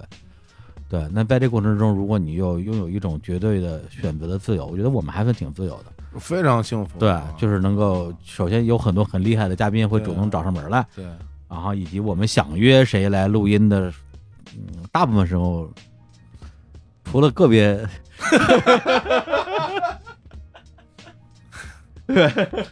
我说的不是啊，不是你以为那位先生，说的是另外一位先生。啊，对，因为最近不是看了那个《封神》嘛。嗯，啊，这部电影说实话，哦我我我没有像那个关雅迪老师那么喜欢啊，录五十期节目来聊这个作品，嗯，啊，但是我因为我特别喜欢飞翔，我一直嗯非常喜欢，我喜欢飞翔，我觉得真真的喜欢了，可能快四十年四了。十年，啊从一把火的时候我就很喜欢他，所以就很想很想约费翔跟他做一个对谈嗯哦，我就找各种人帮我去约费翔，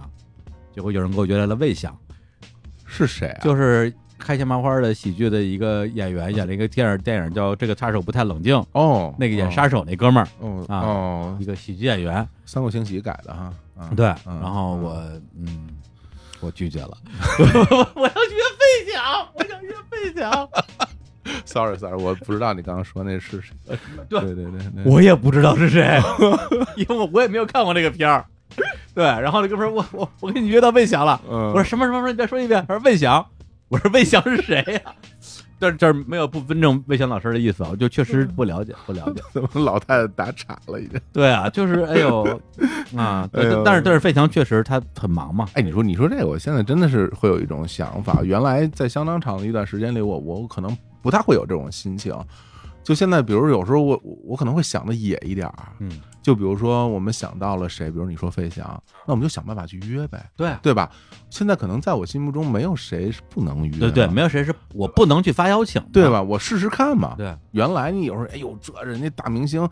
那你怎么请得来呀？会有这种心情，或者说人家来了，你怎么能跟人递上招儿，跟人嗯聊，是吧？现在没有，现在就觉得啊，可以试试啊。而且对啊，而且这里边还有一个特别、嗯特别细节的东西，就是在于说，以前我嗯比如我要约费翔，啊，咱们就拿费翔举例子，嗯万一人答应了可怎么办？啊，比如嗯人答应了，哦说说说没问题，我可以录，我后天就有时间。我说不行啊，我我得准备俩月。 所以有很多次，我真的就是我先准备了，可能俩月夸张，比如俩礼拜，嗯我已经把这个节目，如果一旦比如对方说咱们今天就录，我今天就能录，嗯我都准备好了，嗯我才敢去约，然后人家不来。啊我说啊，那就当学知识了。但是现在我就不需要这个过程了，嗯就先约，答应了之后再做准备，不就完了吗？行，大不了不准备，对，就问问对方你最近怎么样啊？飞 飞扬老师不就完了，不不就聊起来了吗？不行吧这样？哎，最近最近 挺好的，嗯挺好的宫本武藏不用在这研流岛等小刚，等的胡子都白了。对啊，哎呀，打广告吧，来吧啊！ 广告啊，哎，打广告，说我们那礼盒，说我们对对礼盒周边啊周边啊啊，嗯，那个周年礼盒，是这样的，就是首先日常公园现在我们已经几周年了，然后呢，按照咱们老听众、老朋友的这个记忆吧，嗯我们每年从日常公园一周年开始，每一年都会有周边产品推出。明白？对，就是带有比较明确的日常的烙印的。嗯，那么都推出过哪些产品呢？哎，二零一七年的时候，我们推出了叫做“有点诚意”的帆布包；二零一八年深海怪兽小日的手办。而且我特别感动的是，前两天，哎呦，那微信我忘了回了。怎么着？前两天收到一个微信，是一个很多年前啊，在群里加的一个日韩的听友龙龙，是一个摄影师吧，他好像是在那个澳洲生活，然后昨天还是前天给我发了个微信，说李叔终于拿到日韩的周边了，什么啊？深海怪兽 小日的手办，什？我的天二儿，零一八年的日韩两周年的周边，他嗯终于拿到了，这是怎么回事？因为他一直在澳洲这样，这哦这，刚对回来是吧？对对，一直在澳洲啊，啊，明白。这些没有回国，嗯然后我说我天哪，我说这这时光机了，嗯对，就是这个产品。然后三周年，我们首先是在小张啊张成来的时候推出了一个，还是那么倔强，铁山，地狱山，哎，这是夏天推出的。然后就是三周年大礼包，里边包括了我们一个叫做“开门见宇宙”的黑色帽衫，然后小日的笑脸的袜子，然后还有贴纸跟徽章。这里边最受欢迎的就是我们那个黑色的帽衫了，哎，对我一直穿到今天。我也是，对，因为嗯太好穿了。对啊，老实讲，比我们前年推出的那个三无产品，我觉得还是要更好穿一点儿。有时候我穿上，我记着年的老说，我这不这不能老穿这对，一老件穿儿，这件 老儿，就穿这一就件就就儿，当工服穿了。对对对，但对确实穿这衣服就是好看，对啊，而且舒服。嗯，对，然后在那年的年底还推出了二零二零灵魂拷问日历，一年哦三百六十五天，一每天一个问题。对对对我当时弄那日历想那些问题，哟，天哪，疯狂了，再不能做了，嗯再也不能做这么复杂的东西了。费力不讨好。嗯对现在在那儿摆着啊，呢， 对啊，我们现在还往出送呢。对， 现在二 送的是二零二零年的日历。我说这个东西它是一个文物， 一个一个收藏品。 文个屁，行为艺术 啊，行为艺术这还文物呢啊，然后四周年，我们推出了啊一个帆布包啊，嗯啥也说不会，嗯，英格 s 是农顾的帆布包啊，还有渔夫帽。然后呢，还推出了我们的小日的行李牌儿。嗯然后五周年年啊，就是由淼叔亲自代言啊，哦拍大片儿，对模特儿，模特儿啊，三无产品帽衫，我们还为了拍了一个视频短片儿，嗯，非常的尴尬啊，我没情绪，我没情绪哎，我没态度啊，是吧我？没想法我，没想法我没想法啊，， 对嗯啊嗯，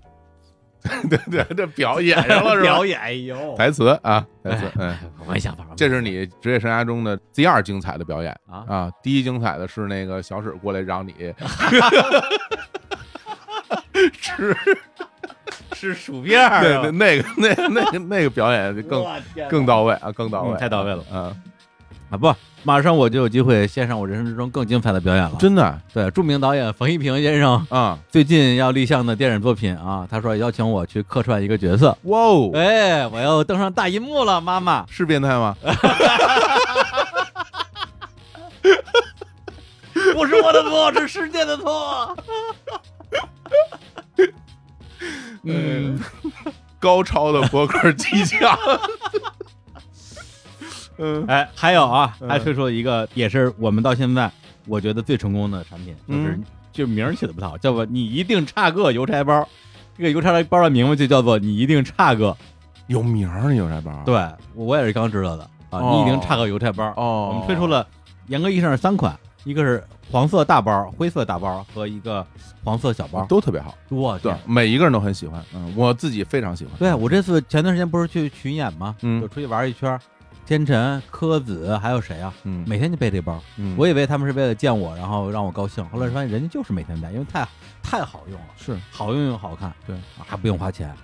卖不出去都送出去了。对对对对， 这么好的包卖不出去，哎呀，哎，真是这你这个社会啊，这个嗯，完了，经济啊，这个不是我，们的问题， 嗯对，是社会 的错。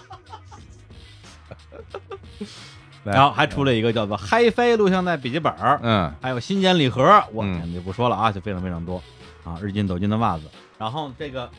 但是我们非洲周边的这样一个连续五年的记录，就终止在了二零二二年。二零二二年是日坛公园的六周年，我们没有推出任何周边产品是啊。原因呢，嗯，综合来讲，还是因为疫情各方面儿，什么物流对啊，做不了，打不了样，发不了货，仓储啊没法弄。对啊但是我我多说一句，某种意义上，我觉得也是我自己判断上的一个，我甚至认为觉得是个失误，因为嗯去年那个时候，正因为有这些客观原因，所以我说实话，我不太希望给团队太大的压力。嗯，对，一方面就是说处处掣肘，只要这个事儿你你你只要做，就会遇到一堆的问题嗯，啊。我就觉得说，现在这个大家怎么说啊，就是生活里边这么多变数，今天小区又被封了，明天又出不了门了，如何如何的，就别给大家明确的这种有风险的目标了吧。嗯嗯啊，因为这风险也不是你自己能控制的，所以去年也没有要求团队说必须出一个周边产品。但是现在我想一想，我觉得其实还不如咱们努把劲儿把这事儿弄了呢。第一个就是说，一定有困难，那我们就选择一个相对不困难的方法。嗯，第二个就是你有一个目标，大家工作起来可能反而更有那种那种成就感。哦，对，如果你说哎，最近这个疫情挺严重的，大家就都休息吧，工资照发，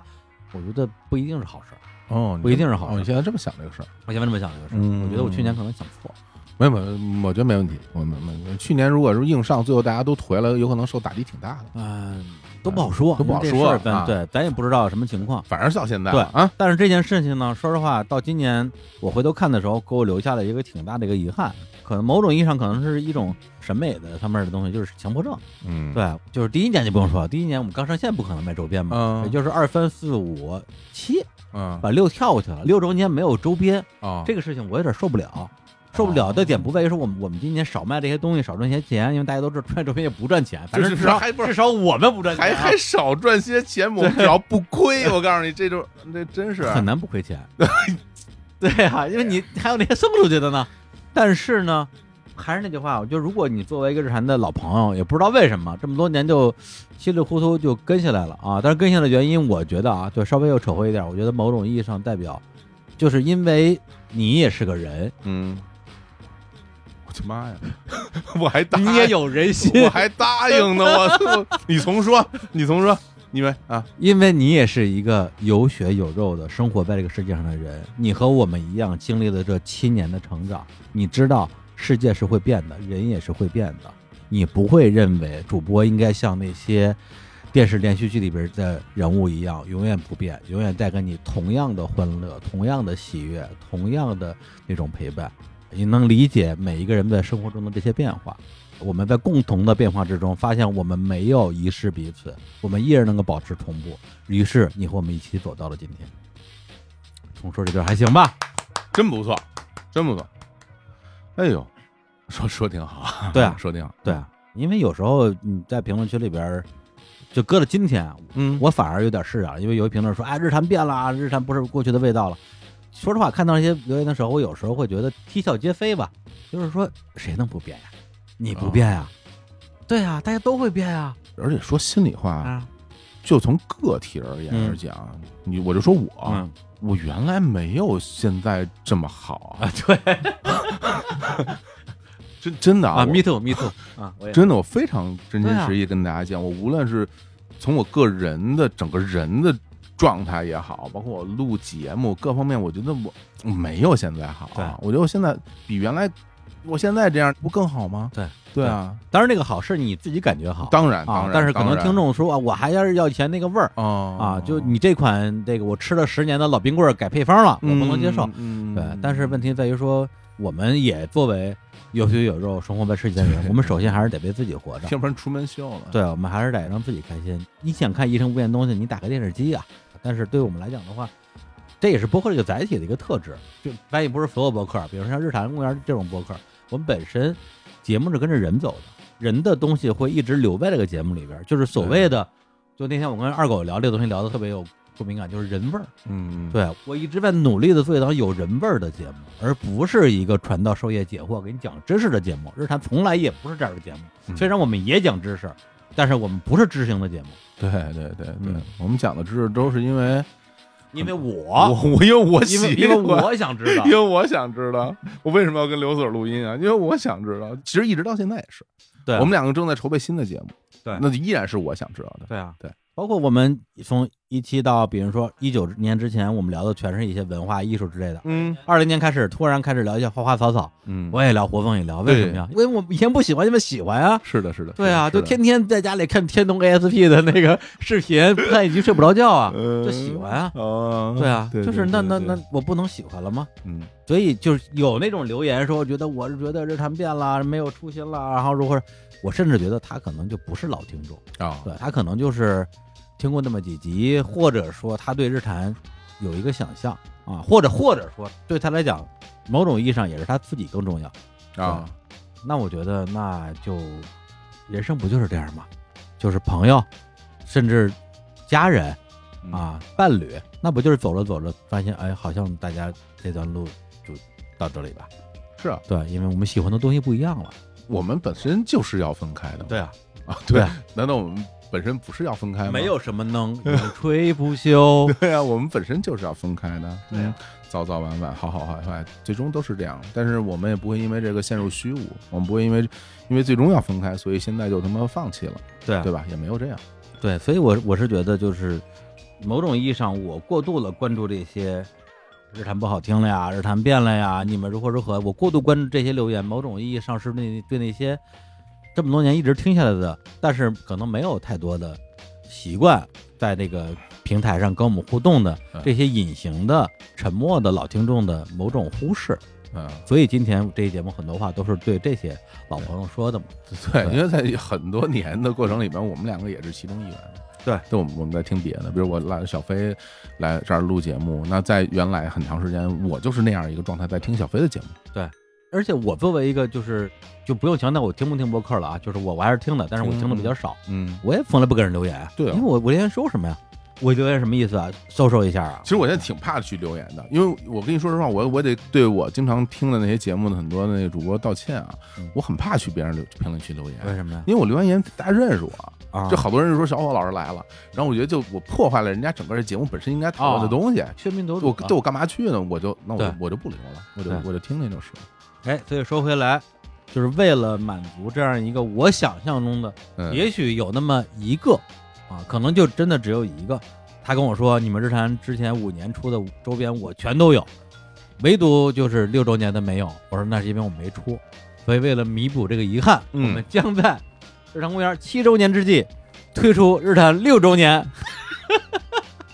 这跟奥运会了，这和七周年的、啊、对对对对对双款周边。双周边对对，嗯而且我们这个双款周边会以这种大礼盒、大礼包的方式对，来推出，然后在我的这个计划啊，哎个人计划之下分成了日包跟月包。哎什么意思？为什么是日包跟月包呢？一方面，我觉得就是说你六周年一个班，七周年一个班捆在一起，我觉得感觉稍微有点别扭。虽然我们以前也买过这种什么合订本儿嗯啊，是吧？装或者装双专辑，哦啊，它都是捆捆在一起嗯的。但我觉得，如果想要去保持六周年周边的这样一个独立性，那么至少让大家是有可能只买六周年，不买七周年的。啊，我这么个想法。明白所以最开始就是说，那我就呃分成两个包来卖吧。那么，那这两个包分别它得有名字吧？啊，一个叫六，一个叫七，感觉好像稍微有点儿，有点混，嗯，对，就没动脑子。对正好这段时间呢，我在看《西游记》，真是小学毕业之后第一次重读《西游记》啊。当然还是要感谢我们的之前的一位嘉宾赵玉龙教授啊，大帅哥，对，最美教授，最美啊，身高一米八真那么高啊，？真有那么高。 凭什么呀？不是评论区里边都那个嘲讽的，说一个男的一米八，啊他一定会在五分钟之内说出来。说 说出来了吗？说出来了，他主动说的，这我这我不是客观，自己主动说的。哎呦妈呀，好，嗯对，就是他确实他是西游研究的专家，然后嗯最近我也在跟他呃就约着录节目嘛。好啊那我说，哎呀，录节目之前，我当然也可以不看硬聊，但是还是看一遍吧。结果在看《西游记》的时候，哎，发现了这样一段文字，就是孙悟空最最开始的时候啊，离开了花果山，然后去寻仙拜师，然后呢，他就遇到了一个樵夫啊，樵夫就跟他说，哎，这附近有一个好去处，此山叫做灵台方寸山，山中有座斜月三星洞，洞里边就住着一个老神仙。哦，于是孙悟空就按照樵夫的指引往那个洞里边走，结果只见烟霞散彩，日月瑶光，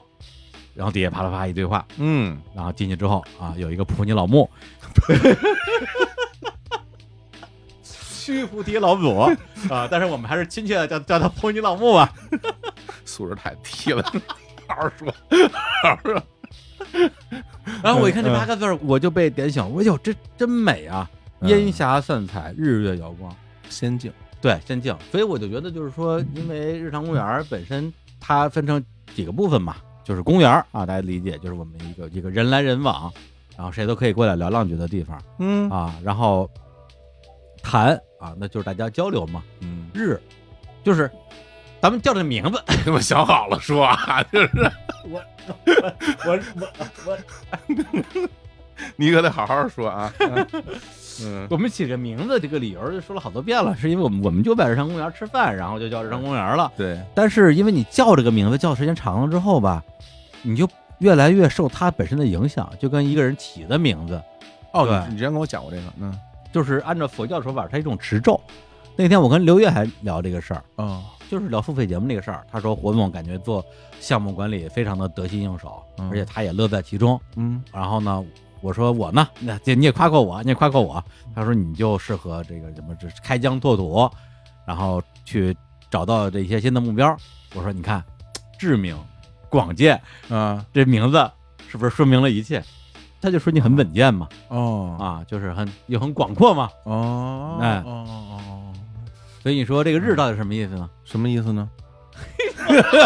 这么聊？啊 我靠，反弹，啊绝对反弹了， 说废话，你成长了。我还能上你的当？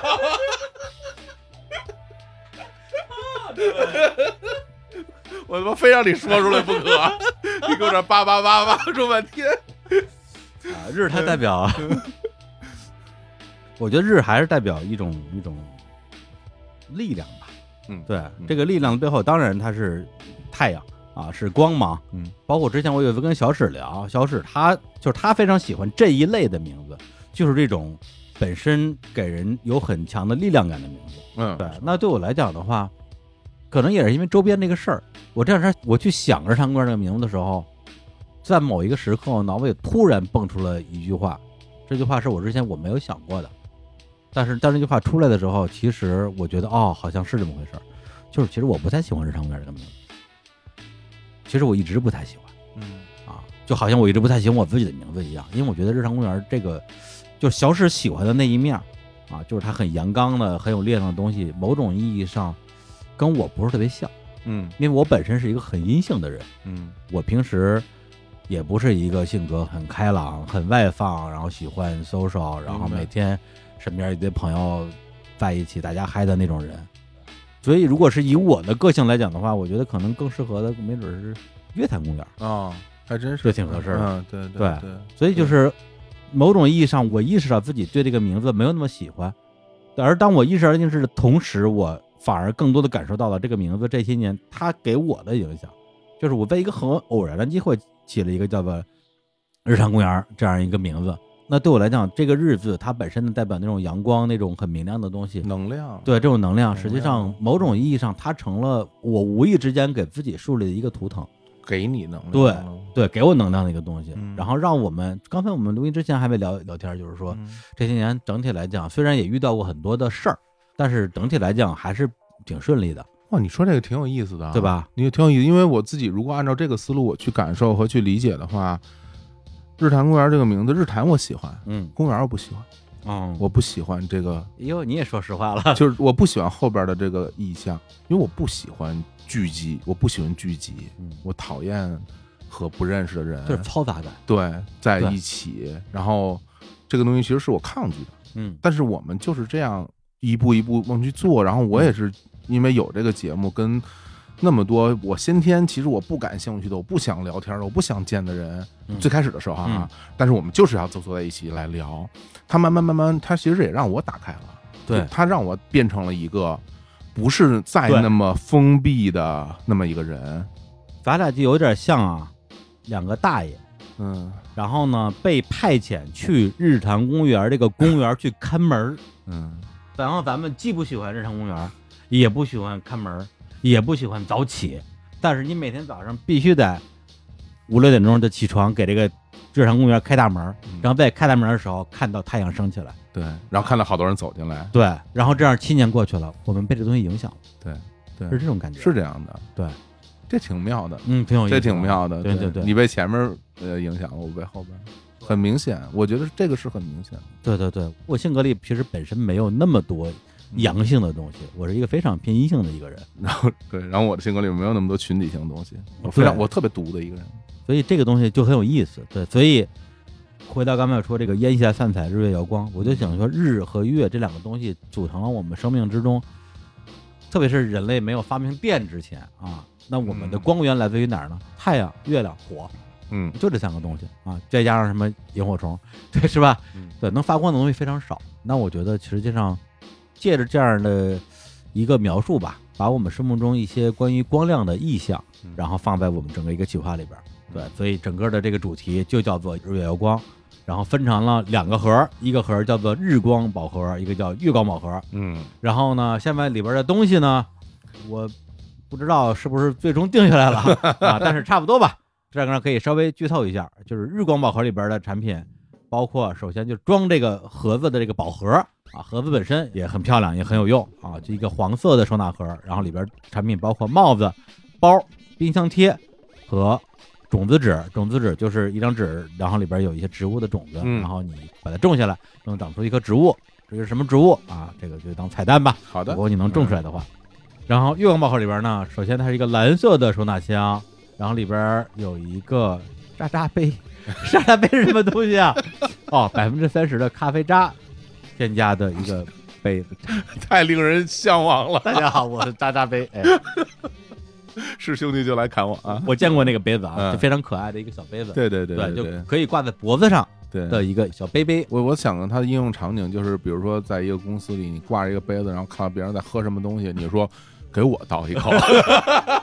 社交利器，社交啊利器，而且每个人都说：“哇，你这个杯子好可可爱啊啊！”干干什么用的呀我说对 然后然后就说我我这个叫渣渣杯， 聊起来了嗯。 对对对，然后还有伞，还有灯啊，小夜灯，还有冰箱贴和种子纸，这两个是两个里边都有的。嗯，而且这两盒的种子纸嗯还有一个玩法，哎，这两盒种子纸能够拼成一幅画，哦，对对对，对对对，我天，还嗯还是活动做功课了啊！嗯，因为写着呢，嗯， 我我怎么没看我瞎了？瞎呀， 哎呀妈呀！ 嗯然后呢，我们这个产品现在呢，因为还没有做出来，嗯，所以呢还没有办法正式。 对啊，因为本来想赶在我们录节目之前做，不不是没没做出来嘛？在外头放着呢，啊啊，不是那是样品，那是样哦品，那还没不是最终版，对，为什么没有啊，做出来呢？啊啊啊所以呢，现在还没有办法正式购买。嗯但是可以先跟大家说一下未来上线的一个呃价格啊，嗯大概是二百七十九一盒，哎，然后我们会有一个预售期，就是十月八号正式上线预售到十月底。那在预售期里边买的话呢，是一盒二百五十九，然后如果两盒都买啊，嗯大家是非常关心的，肯定是很多人说哇全都要啊，哎，那两盒都买的话，再减五十块钱，嗯也就是说你两盒如果加在一起的话，二百五十九乘以加二百五十九是五百一十八，再减五十，不是就是那什么呀，计算器你看你真正问的，二百五十九加二百零九就完了吗？多少？四百六十八呀！对，是四百六十八。哎呦，数学小神童成了大傻子 了， 连你都不如连我都不如。我高考数学五十九分啊！我天，我脑子不用在这种没用的地方了。这 用哪儿了呀？拿出来我看看。 就是变成超级赛亚人，直接瞬间移动。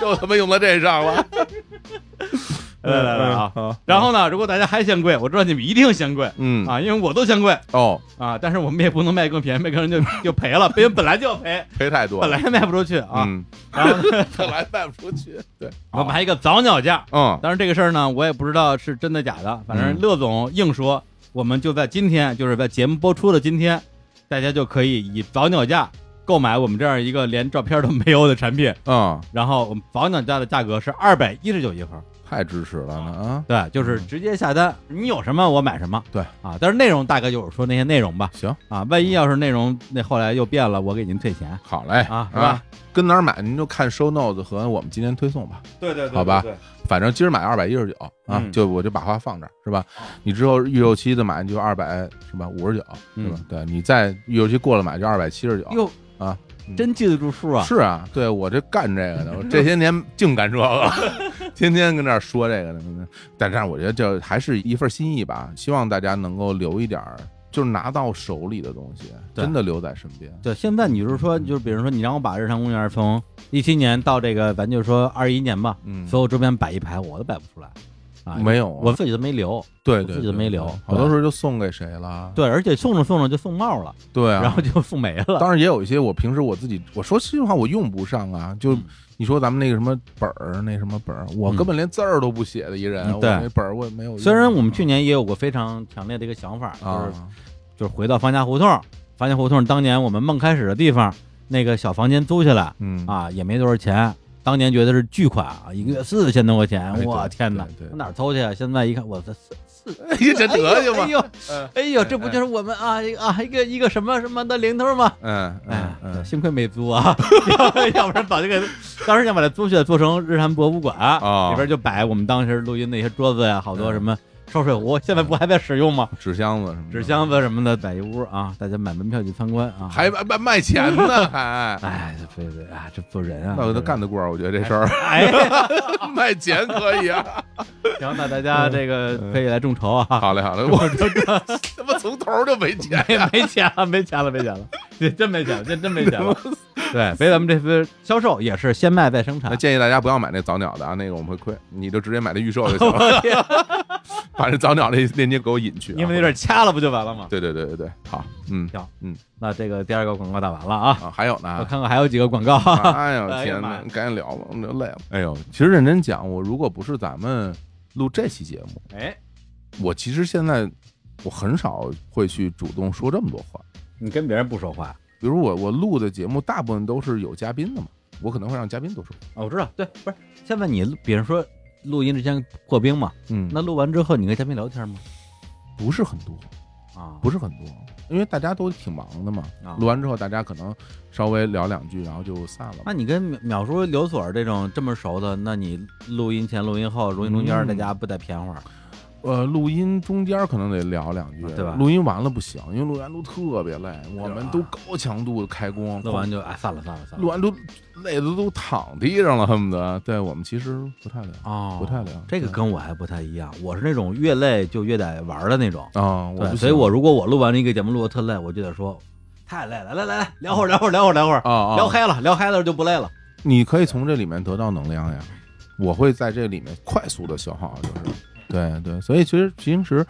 包括主动输出的东西没那么多啊、对。但今天其实，在咱们这个场合，我倒是愿意多说点儿，就是因为说给大家听嘛。当然，你可能会觉得有点有点自作多情或者怎么样，可能大家听众这么多年，可能其实听咱俩这么聊天儿机会真不多啊，。对。以后也不会很多。对啊，所以今 天就就想多聊一聊，然后让大家听一听，因为今天毕竟没有嘉宾嗯对了，就只有自己人。听听我们俩现在的真实状态什么状态，我们俩是自己人，你也是自己人，对没有外人吗？以及就是说，因为比如说今年我们俩在一起录节目比较少，对，那那如果是老听众、老朋友的话，可能也会想象说，那李叔跟我嗯朋友平时交流不交流啊？嗯对他们俩就不录音的时候说不说话呀，嗯对，，会有各种猜想嘛。对但实际上我们平时首先确实不太交流，对对，但是我们我们俩交流的时候，其实就是像现在这对样交我流。们俩真在一起的时候，比如那个坐在线下，我们开完会聊聊天儿，大概就就啊，对对，我们不交流是我们除了工作之外交流不是特别多，对啊，工作交流还是非常多我的，操，工作量那太多了，太多了，嗯，对，每天都有交流，各种烦， 烦死了，对，所以就不想不想再交流别的了。但是那么多事儿，所以现在特别好。现在我这一摊儿，你那一摊儿，然后大家各干各的，对哐哐往前推就完了，然后每周碰一下，然后就行就行。对嗯，而且我觉得有一个东西也是我们这两年，我觉得从整个的呃别人录节目啊，达到的一个挺默契的东西，就是关于别人说节目的一个节奏韵律。嗯对，因为首先我还是拿《银魂》举例子吧，比如《银魂》这个动画作品，它很明确分成了日常篇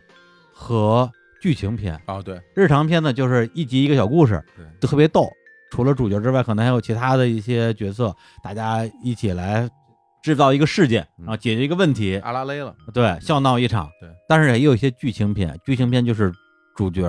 或者是主角团的个人成长，嗯，然后把他们带向最终的那个终点。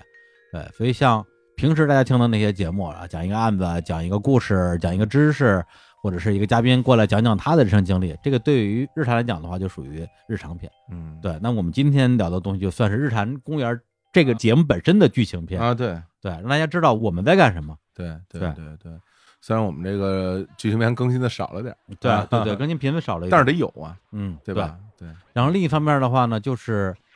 很去年前年，嗯小伙子就是自己录节目那段时间，二一年吧，嗯，有的时候我们经常会聊说哪期节目放周一，哪期节目放周四。啊，当时有一次，小伙子特别强调了一下，说这节目我觉得适合放周四的意思，不是说这节目录的不好，嗯，不能放周一，因为周一很明显是一个更怎么说呀？就是说我们可能周四不更啊，，对对对，但周对一一定要更，对，因为我们周四是不定期更新的，对周一定更分，你可以对认为是周一是一个 C 位对，或者是古典的重拍，重拍。对对，就是这节目，我说放周四，不是这节目录的不好，只能放周四，而这节目它适合周四的气质。嗯对，他一说我就明白，我理解，我说哦，周四的气质，但是我其实并没有去想什么叫周四的气质。我现在其实想了想，这个东西它就是嗯，就是刚才说的轻重拍对，以及小调。嗯，对，周一基本上就是大调儿，周四就是小调儿，所以我们现在排节目排期的时候，往往是通过这样的一个思路。这个节目如果它本身是很扬声的，然后大家听嗯了之后很开心、很愉悦，而且就是会有一些相对比较偏积极的情嗯，感的，嗯，放周一。如果这节目本身它是一种，比如说相对比较私人，或者是一种漫谈、闲聊、老朋友聊天儿，嗯，或者是聊一些有可能有一部分人听了会不喜欢的节目，那我会更倾向于放周四。嗯，对，嗯是一个弱派。对，还有的就是，比如说它的能量更聚集，它更凝重一点。对那可能我就放在周一。对那可能它的情感更绵长一点。对或者你感受很稀薄。对，你需要真的能够感受到里边的妙处在哪儿，或者说你可能真的感受不到。对，我觉得有好多私人节目是我们没有办法强求大家也能够对进入，然后感受到的。那那个东西可能就是就看缘分嘛，你喜欢就喜欢，你不喜欢那没关系，因为正好赶上你不喜欢。是对，那这样的节目一般我们会往周四放。是，所以你看我自己，比如录音的话，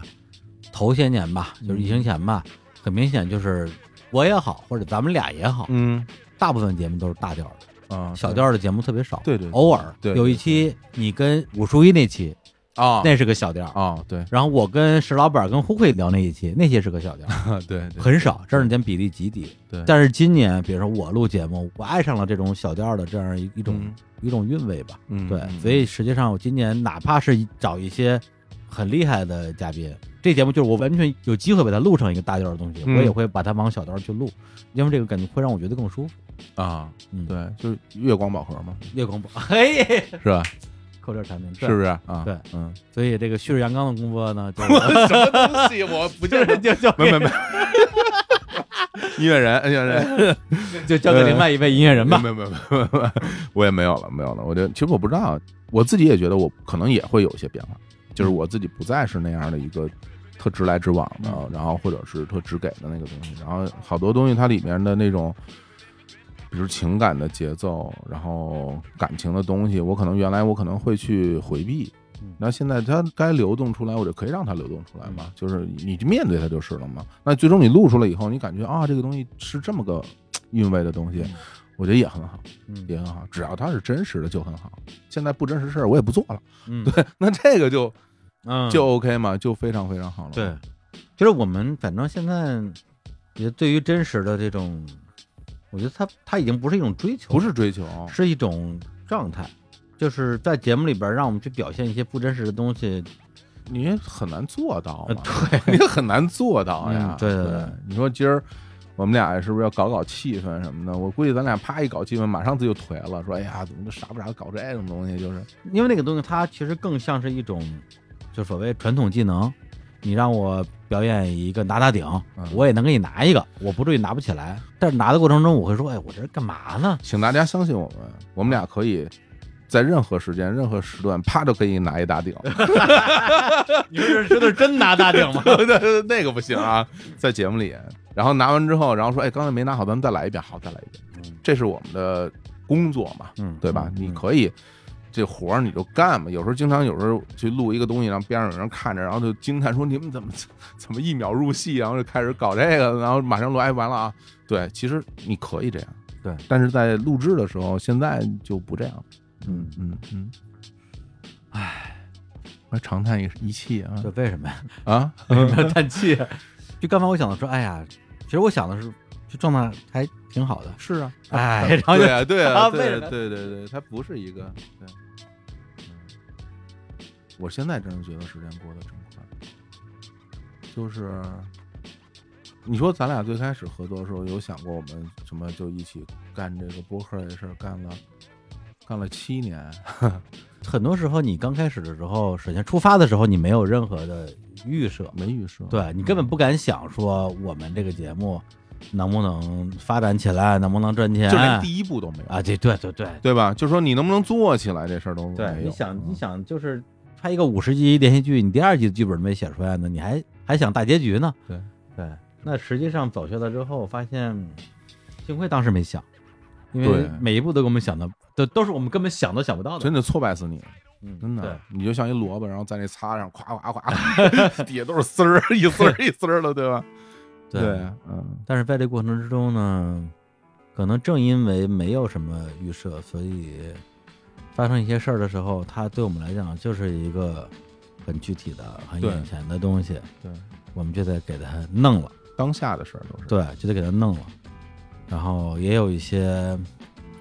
老实说，我觉得可能换个人，或者是换成了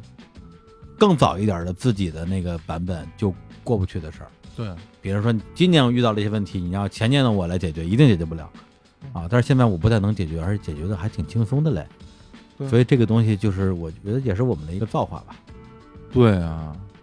举重嘛，啊，若轻啊，对啊，你怎么能轻啊？你举得动它就轻，你举不动它就重了。嗯我们和世界之间也有这种关系啊嗯，你怎么感受它？它给到你多大的利益？你能不能干得了？这都一直在变化的嘛。嗯比如到现在，就像你刚刚说的，我有时候也会想起来我们之间很多很困难的时刻，啊嗯，无论是我们共同面对一个很困难的东西，还是我们之间出了一些而问我题，我们成为了对方的困难。 对我们成为对方的困难，就我们在相当长的时间都是彼此的困难，嗯就是。那这个东西，你在那个时候绞尽脑汁儿想去解决这个东西，现在回头看，你不可能解决得了，嗯你解决不了，就是因为在我们该去用那样的方式去度过难关的时候，我们就只能用那种方式，因为我们没有办法做到更好。嗯，但是就在我们没有办法做到更好的这样的一个状况下，哦我们走到了现在，对对吧？但是当时的想法是说，因为我现在我的力量还不够，对，或者说我的能力不够，或者说我的境界不够，嗯，导致这件事情可能我没有办法很好的解决。嗯，如果我的力量够的话，这件事情一定能够以这样、这样、这样的方法去解决。嗯，但是当有一天这个问题真解决的时候，他跟你当时想的方法根本不一样。当 然，对对啊完对全对对对不一样对对对对对对， 在现实生活中，谁最这爱这么说话呢？雅迪老师爱这么说话。嗯，哎，我跟你说，你只要这样这样这样，你就一定能怎么怎么样。然后，但是你发现，我操，那是你，嗯 你能去跑啊越野跑，我跑不了。对，对啊，对你说的特对，你最后回头想，你不是那样过来的。所以真的是，真的是没想到啊，就是啊，真的没想到。我就觉得，当时做这个节目的时候，你从那个在上盐商的角度，当然有很多的故事可以去讲，很多的牛可以去吹，啊，我有一个梦想什么之类的。但那个时候，小伙子可能是一个想要离开他之前生活的那个环境，想要换一种生活状态吧，或者找到一个看上去像个希望，但又不是个希望的这样的一个火苗吧，甚至它都不是一个真实的火苗。你抓这个火苗的时候，它都不烫手，可能只是一道光亮。嗯但没想到后来这道光亮燃烧起来了，嗯，然后燃烧成了今天的嗯样子。那对我来讲的话，当时你什么做这种什么内容创业呀，什么中国什么第一啊，当时不就是为了争口气嘛？对，所以就是在那么一个状态之下，种下了一个自己都不知道是什么的种子啊，就像我们这次卖的种子纸一样。而且这个植物生长的过程之中，它的形态又不停的发生变化，一会儿像个灌木，一会儿像个乔木，一会儿像个草本，一会儿像个木本，啊，一会儿像个蕨类，一会儿又长成了一棵树，然后最终就也不可能是最终了，就目前长成了今天大家看到的这个样子。嗯，甚至我觉得到现在你再去定义它是个什么，我觉得我可能都觉得没那么重要了。它爱是什么是什么吧。而且我做好了准备，嗯，我做好了准备去面对未来会发生的所有的可能性。它当然可以越做越好，嗯它也可能在某一个瞬间忽然之间就停在这儿了，嗯它有可能出现很多很多我们没有想过的局面。我们能不能面对所有的东西都能安然度过？其实我们在七年里面面对了那么多很困难的时刻，我们还走到现在。其实你不得不说，它是某种奇迹，其实是很难的。它是个偶然，对啊它，是个偶然。但是谁又敢说你面对这些事儿的时候，永远能够发生奇迹，或者永远可以继续下去？我觉得未必。那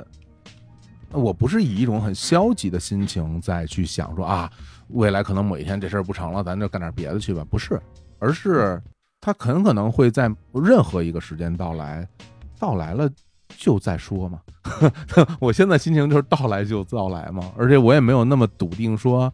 我们一定能如何如何如何如何，嗯什么日坛越多越好。那都是出去去什么开发布会讲 PPT 的时候说的东西。对我没有那么笃定，嗯对我不笃定不代表我不信任，嗯不代表我绝望，不是不是，我只是会觉得它很可能会出现各种各样的事儿。我觉得是一边全力以对赴的做好每一件事儿，嗯一边做好这个事情嗯随时发生任何对情况的心理对准备。我觉得这是最积极的一个心态。对，来了再说，来了再说。所以你说这个东西，我觉得并不是说我们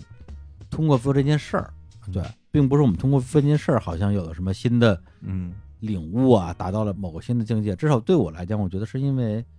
经历了疫情这几年，我见了太多的事儿。哦，对，整个疫情带给人生活的冲击，包括很多行业，一个行业一个行业的就没了，因为各种各样的原因。嗯那会让我意识到，哦，这个世界的无常的本质被前所未有的清晰的展现在我面前。那我们怎么样去面对这个东西？是以一种所谓的积极的或者所谓的消极的方式去面对，还是你学会去与之共存？哦哦，你是这样啊？这是我的想法。哦，我跟你有一点点不一你样说，不一样在于说，我原来大概也就我也能够感受到这个世界的无常，但是我不愿意去面对它，嗯我愿意用以某种精神的力量，或者是某种概念性的东西，就告诉我自己，哪怕它是无常的，那那你也要面对啊，你也要努力啊。你只要怎么怎么样，你就能怎么怎么样，所以这些都是一种自我暗示式的生活方式就这。么说吧，嗯如果说咱们不具体说，就是抽象的说，如果一个坏结果发生了，嗯不是特指日坛啊，比如你的生活，嗯你的生活中某一件你很重视的事情。嗯在你完全没有任何的能力去嗯，阻拦的情况之下，一个坏结果发生了，你你会怎么想？本身就该这样了，嗯 本身就是这样。啊是，然后那你怎么消化这个东西？你会有情绪吗？嗯，你说现在吗？啊，就现在的你，啊现在啊，对，如果别人说啊这这咱的，别人明天有人通知你说日常没了，啊啊啊，你自己找工作去吧，嗯，你什么感觉？我内心的感受就是，哦，就是某种可能性来到你面前了。嗯对，就是，嗯，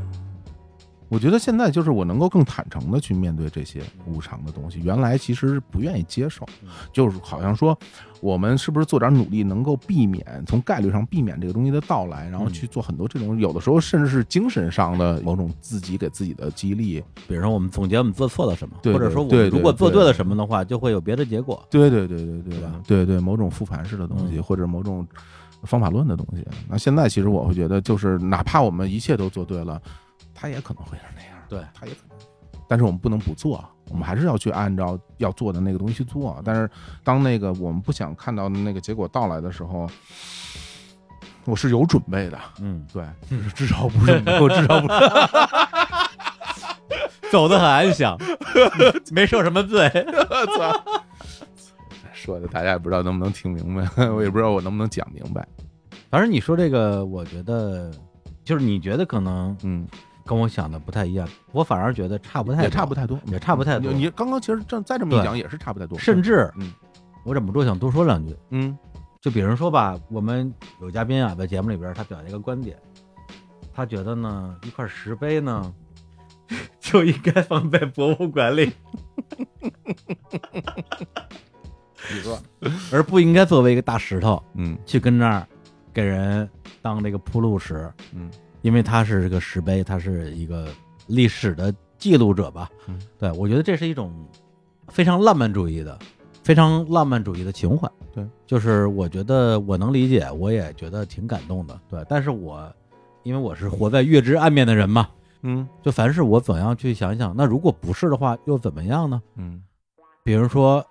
当这个石碑被刻上字儿之前，它是啥呀？不就是个石头吗？是，它本来就是一个石头，是人类一厢情愿的用这样一个材质记录了自己的或大或小的历史，然后后边的人类过了几十几百啊甚至上千年之后，把这个作为前人啊，指的我指的是前人留下的一个痕迹，然后去收藏、嗯去保护、去嗯研究、去探索，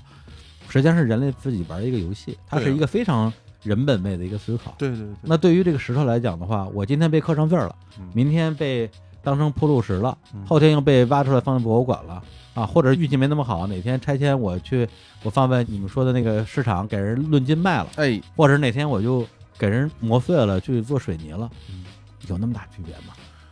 对，哦嗯我会去这样思考这个问题。对于对于我来说，我觉得这一切都是插曲嗯。我觉得所有都是插曲。嗯就比如说，你说历史，嗯历史的宿命就是被掩埋呀，嗯，本身就是要被掩埋啊呀。所以没有被掩埋是一个绝对的偶然。对，所以就比如说它这个东西，我们可以去看啊，那地质里边的一层一层的结构，啊那都是被掩埋的历史嘛。对，有很多的古城也被掩埋在地底，有时候在海底，对吧？然后包括整个地球生物一代一代的不同的代际，它也会被掩埋嘛。所以我觉得被掩埋是一个本身就要发生的事情。嗯然后在这样本身就要发生的事情里面，它有过这样的插曲，嗯它有过被拿出来被雕刻，然后大家怎么样赋予它新的意义，然后又有人倾注情感，这个插曲对于我来说是一个浪漫的东西。嗯对我喜欢这种浪漫，嗯它虽然终究要被掩埋，嗯但是有这个浪漫，我可能就会为这个浪漫高兴一下。嗯，呃，我想表达的其实就是说，你说的这种浪漫，它是一种在，比如说一面大海之上，，嗯会有一个一个的浪花儿，嗯它是这种浪花式的浪漫，嗯但它在我看来，并不存在一种绝对意义上的正确答案，啊，当然，对吧？对对对，就是这种感觉。当然当然对当然当然，就如果你从非常的、非常的政治正确的文物保护的角度来讲，这个世界上每一件文物都应该被保护起来，不应该被当石头使用对。但是对，我觉得从人类历史，甚至是这个地球的历史来讲的话，嗯我自己觉得怎么说呢？我小学时候看过一篇那个，我不知道算不算儿童文学啊，反正是在我们班级的书柜里边借的一本书，叫《一张五元钱的一生》，讲了一张民国初期的货币，嗯五块钱，最开始的时候可能能买什么一套房吧，到最后只能买一个鸡蛋，因为经历了整个的一个民国期间的嗯这个战争、动乱、军阀混战什么之类的。嗯然后而且他是第一人称主视角写的，就是五元钱没说话。当年我能买一辆房，明现白在我这么能买个嗯蛋。嗯然后后来解放新中国，然后这个钱就变成了纸。那从某种意义上，它也可以是个历史的有价值的东西嗯啊。如果给那个刘粉说那哎，不不是刘粉，如果给那个，对，如果给他啊，对，跟这个东西肯定它有有它的史料价值嘛。但是在这个小说里边，最后他是正好是有一家穷苦人家，那时候窗户要糊纸嘛，嗯正好窗户破了一块儿，就把这五元钱过去一糊，正合适。然后为大家挡风遮雨，嗯最后又变回成纸了。嗯，对我来讲，我觉得这也是一种浪漫，那这很好哎，很好。这很好。对，作为这种五元钱，我真的就想说一句话，就是我这一生嗯也算潇洒走过，对，很好，就挺好的。对。对对对对，那这个你可以说是个好的结局。那反过来也有很有很多，我觉得就是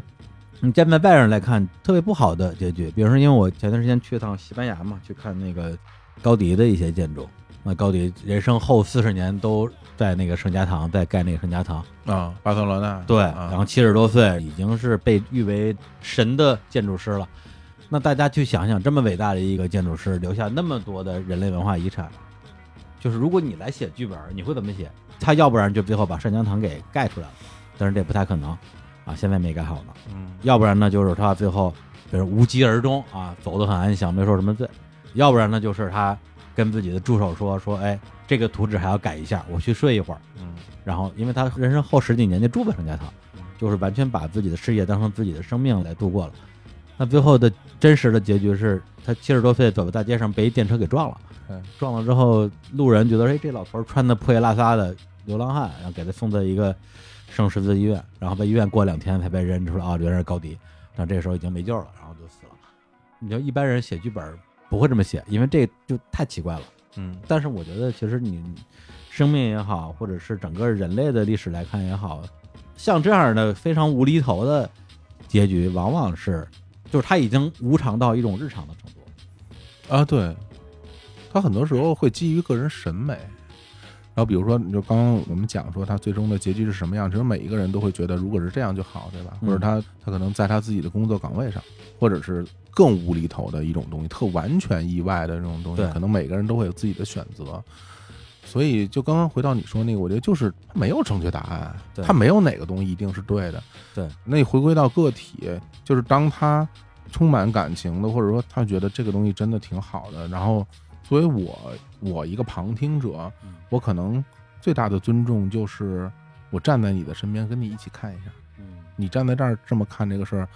我尽我可能的站在你身边，和你一样高的视角去看待一下这个世界，感受一下你跟这世界是怎么相处的。嗯对对，然后把这种可能性传递给听众。我原来可能做不到这一点。嗯我很固执嘛，我很觉得我操你这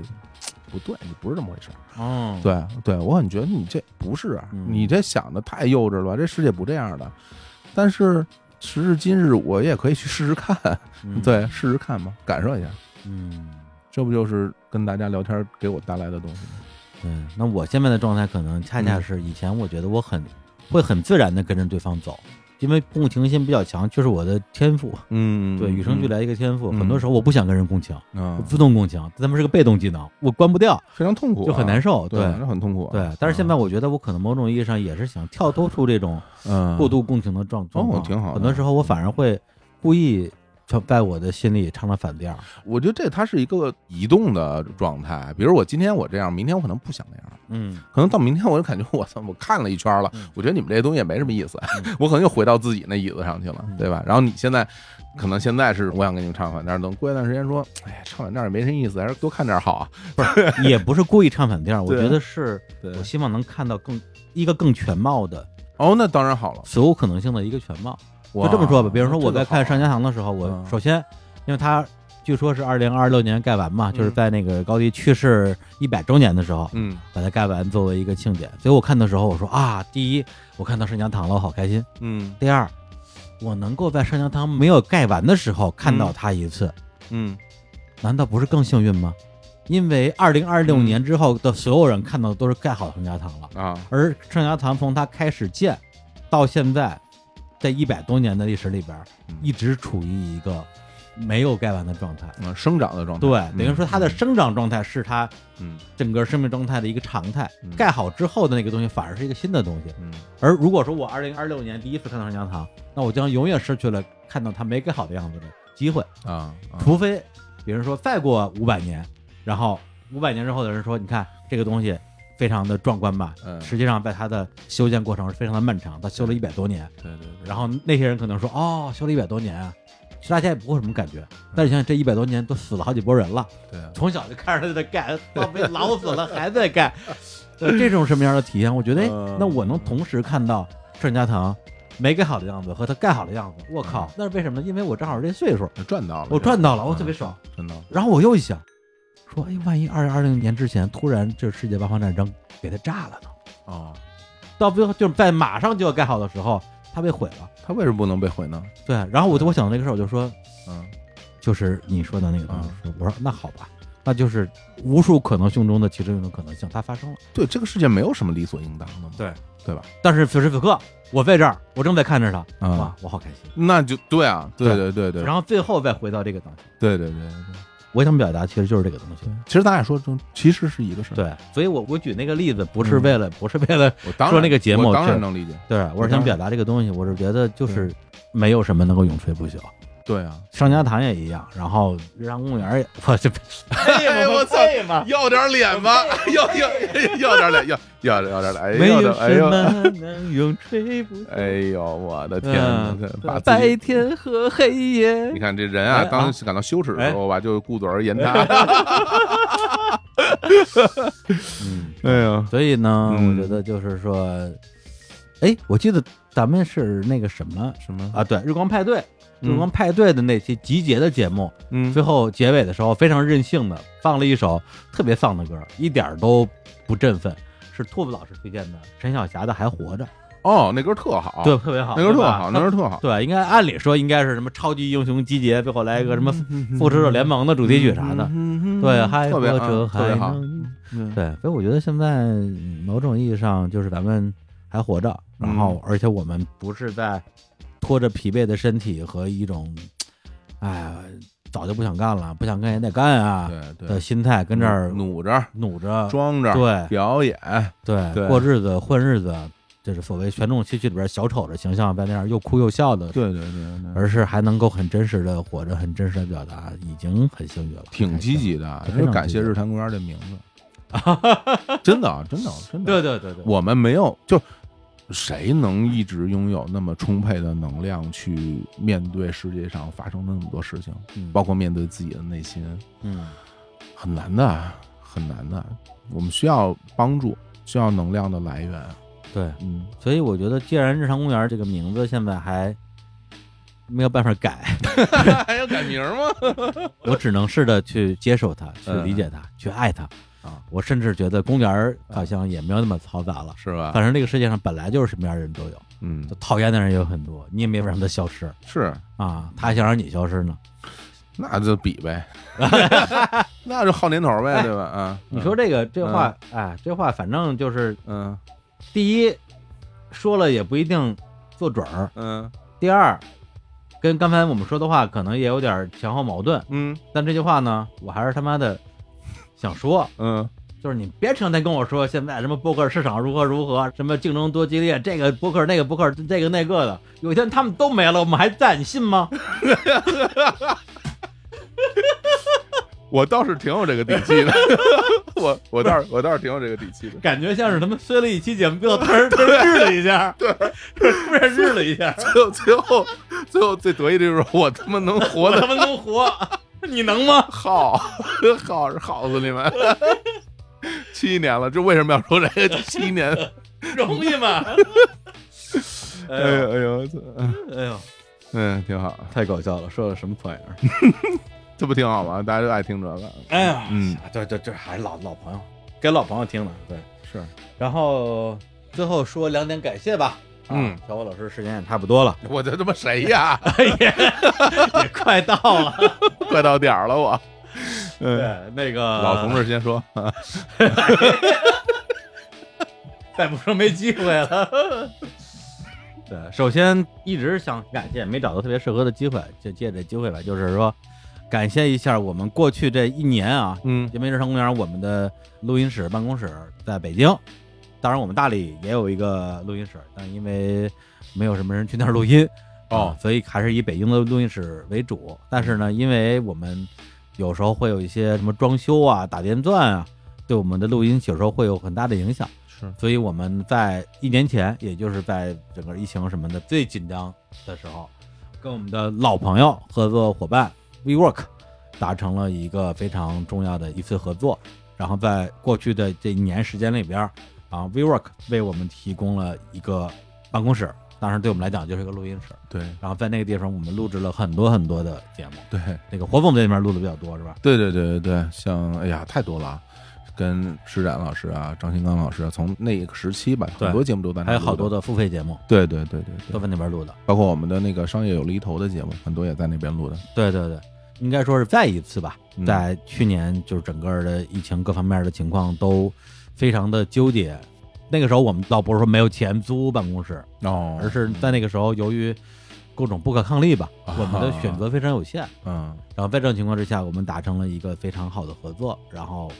再次用这样一年的支持，然后帮助我们完成了很多优秀的节目的录制。嗯，然后本来我们原计划也是会在这一年里边儿跟那个 VROC 这边的也是一位老朋友啊，跟这个柯南对，啊一起来录个节目叙叙旧啊嗯。但是因为最近柯南一直比较忙特别忙啊，嗯所以呢，我们就在这期日坛的生日特别节目里边儿，首嗯先先表示一下我们的一个非常正式的感谢， 是然后未来有机会也会再跟 WeWork 的老朋友们啊，大家也过来一起坐着聊聊天儿嗯，然后呢，第二个感谢呢，哎，这千言万语啊，也不也不知道该怎么说，要不然我们先有请 VCR，啊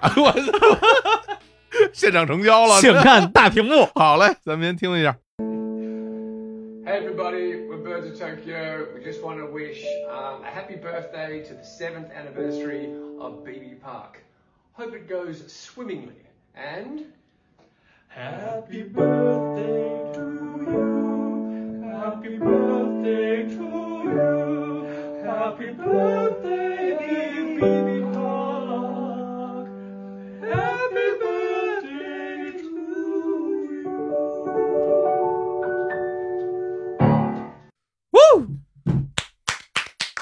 就问你开心不开心？哎呦靠！这个今天中午我们俩见面的时候，他给我看了嗯这个东西，我当时我还不知道是什么，啊嗯然后后来告诉我这是什么，然后我就咵一下鸡皮疙瘩起一身，哎，哇，太开心了，嗯，太开心了！给大家讲讲，讲讲啊。讲讲这是个怎么样的一个故事？首 先，嗯大家刚刚听到的是一段生日祝福啊，对这个都能听出来，是生日歌。然后我是一个特别害怕大家一起唱生日歌场景的一个人，但是这一次呢，嗯我由衷的也是觉得特别的开心啊，嗯一点都不觉得尴尬，因为我收到的是一个意想不到的祝福，它来自于几个外国朋外 友啊国外国朋友。外国朋友但啊是，哪几位外国朋友呢？嗯首先，他们是一支乐队啊，是一支乐团，嗯然后他们呢创作了很多脍炙人口的歌曲。嗯，那其中一首呢是这样唱的：当当当当当当当当当，哎，就是来自澳洲的乐队 Birds of Tokyo 嗯，啊，东京的鸟，啊东京的鸟，东京的鸟乐队，然后他们是一支澳洲乐队，对，来自澳大利亚的 Perth 佩斯，然后他们是一支成立于二零零四年的摇滚乐团。嗯然后呢，叫这个名字呢，据说是他们看了一篇文章，说东京因为什么高楼林立、什么空气污染都没有鸟了。嗯，他说：“那我们就要做东京的鸟。”你看，看，哎，这么无厘头，没头没尾。呃对。然后呢，我们是从二零一七年开始就使用他们刚才我们哼唱的那首歌曲啊，叫做《When the Night Falls Quiet 嗯》啊，就是中文还不太好翻译啊，嗯，大概就是当夜幕当来临，夜幕啊悄悄降临嘛，对对对，Quiet 嘛。嗯嗯然后这是收录在他们二零一三年的专辑里边的一首歌。然后说实话，今天小虎问我说：“咱们当时一七年换片头曲的时候，你为什么换这首歌？”，对啊，我说我忘了。 一点儿都想不起来。对，当时绝对是找了一堆的歌，对然后后在里边就千挑万选选出来一首，因为就是咱们第一首歌那个 Old Enough 嘛，嗯那首歌我记得我是怎么选的，就是我听迷失音乐嗯，的歌单儿，然后有好多的歌就是那种很有片头曲的那种哎气质的。大家听我们二零一六年一开始的那些节目对对当当嗯当怎么唱吧？嗯 当对对当空袭警报那种对感觉对啊，对嗯，对，因为当时我们那时候就是那种嗨就是嗨起来，嗨起来，搞起来，对，就嗯嗨起来。那时候一边听片头曲一边就甩啊，对，一七年的时候觉得心态已经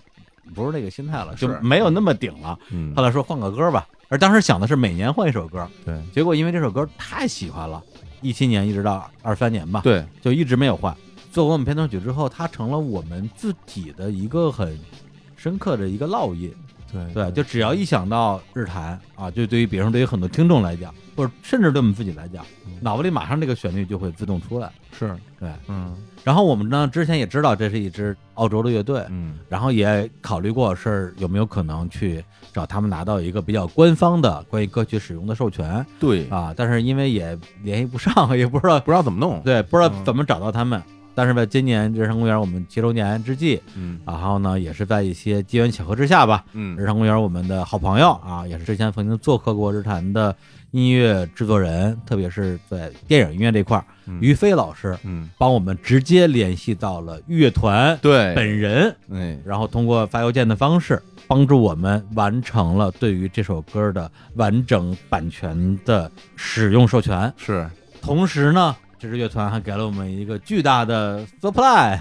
就是 给我们录制了一个生日的祝福的，其实是个视频。对对对对对，然后我们接下来也会在我们的微博和微信公号推送里边儿嗯把这个视频给大家推出来。对我这这我们俩当时看的时候，哇，真人啊，长得跟照片儿一模一样啊！再唱 Happy Birthday Baby Park，我 天，哎呦天对哪，啊我这就是觉得一方面非常的荣幸，一方面嗯也就是觉得有一种好像那种久别重逢的感觉。而且是是莫名其妙的缘分，对就是没有任何道理，对大家就有了缘分。就是是啊这世界的无常，它也不都是不好的事情。是是，然后是有了这是样的一个特别让你觉得都啊，真的会吗？然后就发生了。对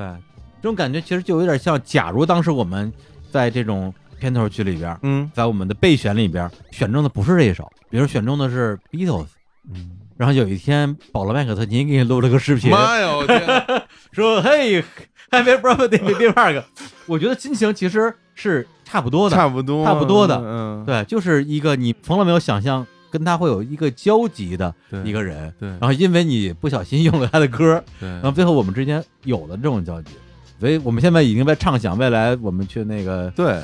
怎么不怎嗯么澳不得洲不得啊约一下啊音乐节、啊聊聊嘛跟他们同台演出。啊，从那演出来 聊天聊不是天，聊这天这首歌我们上去唱，哦， 这唱的一塌糊涂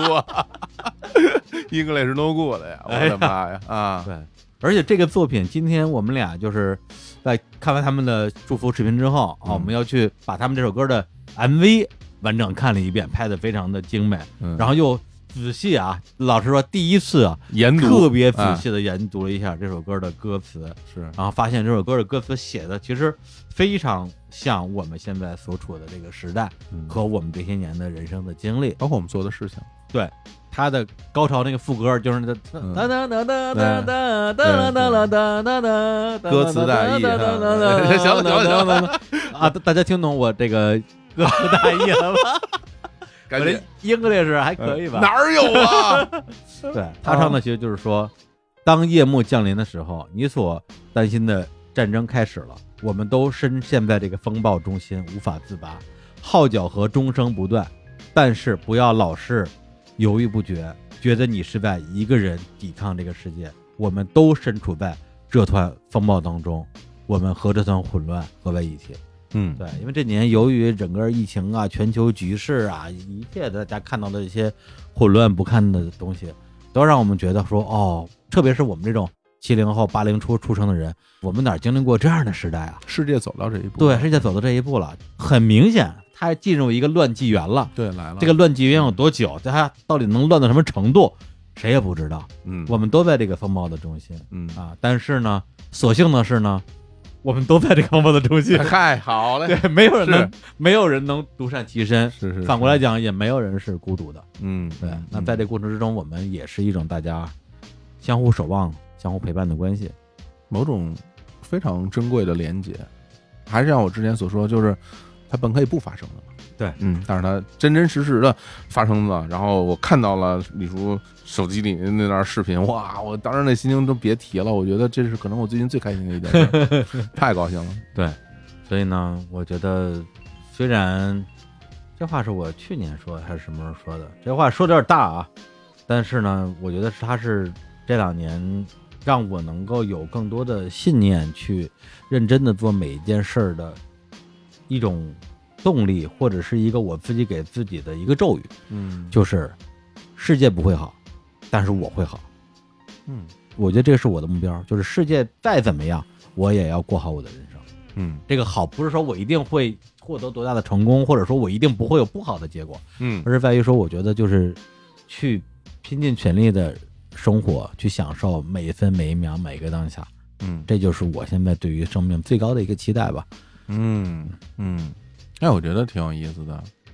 如果让我来讲的话呢，我可能会说，世界原本就是那个样子，嗯但是我不能一直是那个样子。嗯嗯，但其实有某种有某种相似的地方。嗯，对，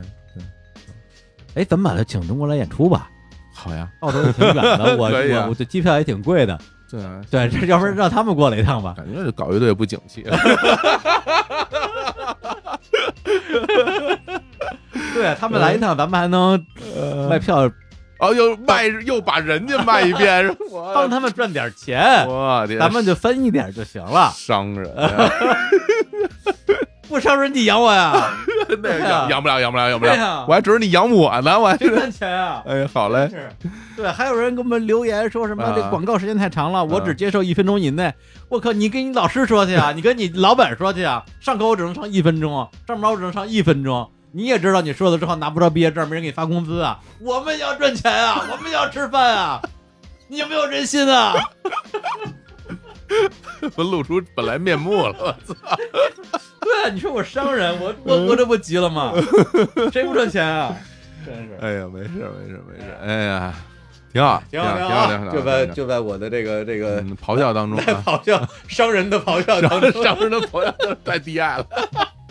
对啊，，非常非常开心的啊，嗯结束这期的节目。是说实话，因为这个音频我是今天中午才对才收到的，对对，所以我今天我大概中午的时候，我想了想今天的节目吧，如果要放歌，嗯，放什么歌？我其实歌我差不多都选好了，对我选了好几首那个这个不能播的啊，我这也就这个下架嗯的嗯对对哎歌曲好啊好家伙，对，在嗯这寂寥的夜里，我什么都不想要，我只想要孤独的小调儿。 你播呗，大家自己自己啊，去外面的世界听听吧。嗯，然后那个齐秦的作品 是吧？对，然嗯后呢，我们今天既然啊，既然那个收到了这么好的生日礼物，那嗯我们就以这首我们日坛的经典啊片头曲，是来自于澳洲乐队 Birth of Tokyo 的 When the Night Fall Quiet，来结束这期的节目，迎进日坛公园的第八年。大家老朋友们可以在今天这期节目的评论区里边露一点，哦，对对对啊对对对，露对一点对啊就是我们跟大家秀了这么多的旧啊啊，啊我们也欢迎，无论是一直在听老朋友，还是不小心 今天又点进来的老朋对友，对对对，过来也跟我们叙叙旧，露一点。就讲讲大家这么多年跟对日产之间的对呃小缘分吧。我这人比较酷，不见得会回你，那李叔有可能会回复你。啊，我只回复骂我的。 怎么着？怎么着？怎么着？骂回 去，哎呀，我他妈这谁他妈还回呀、照你这么一一哎个说，好人没有 啊！这个得嘞得嘞，好，啊好，就把这首歌里边来结束这期节目，跟大家说再见，拜拜，拜拜。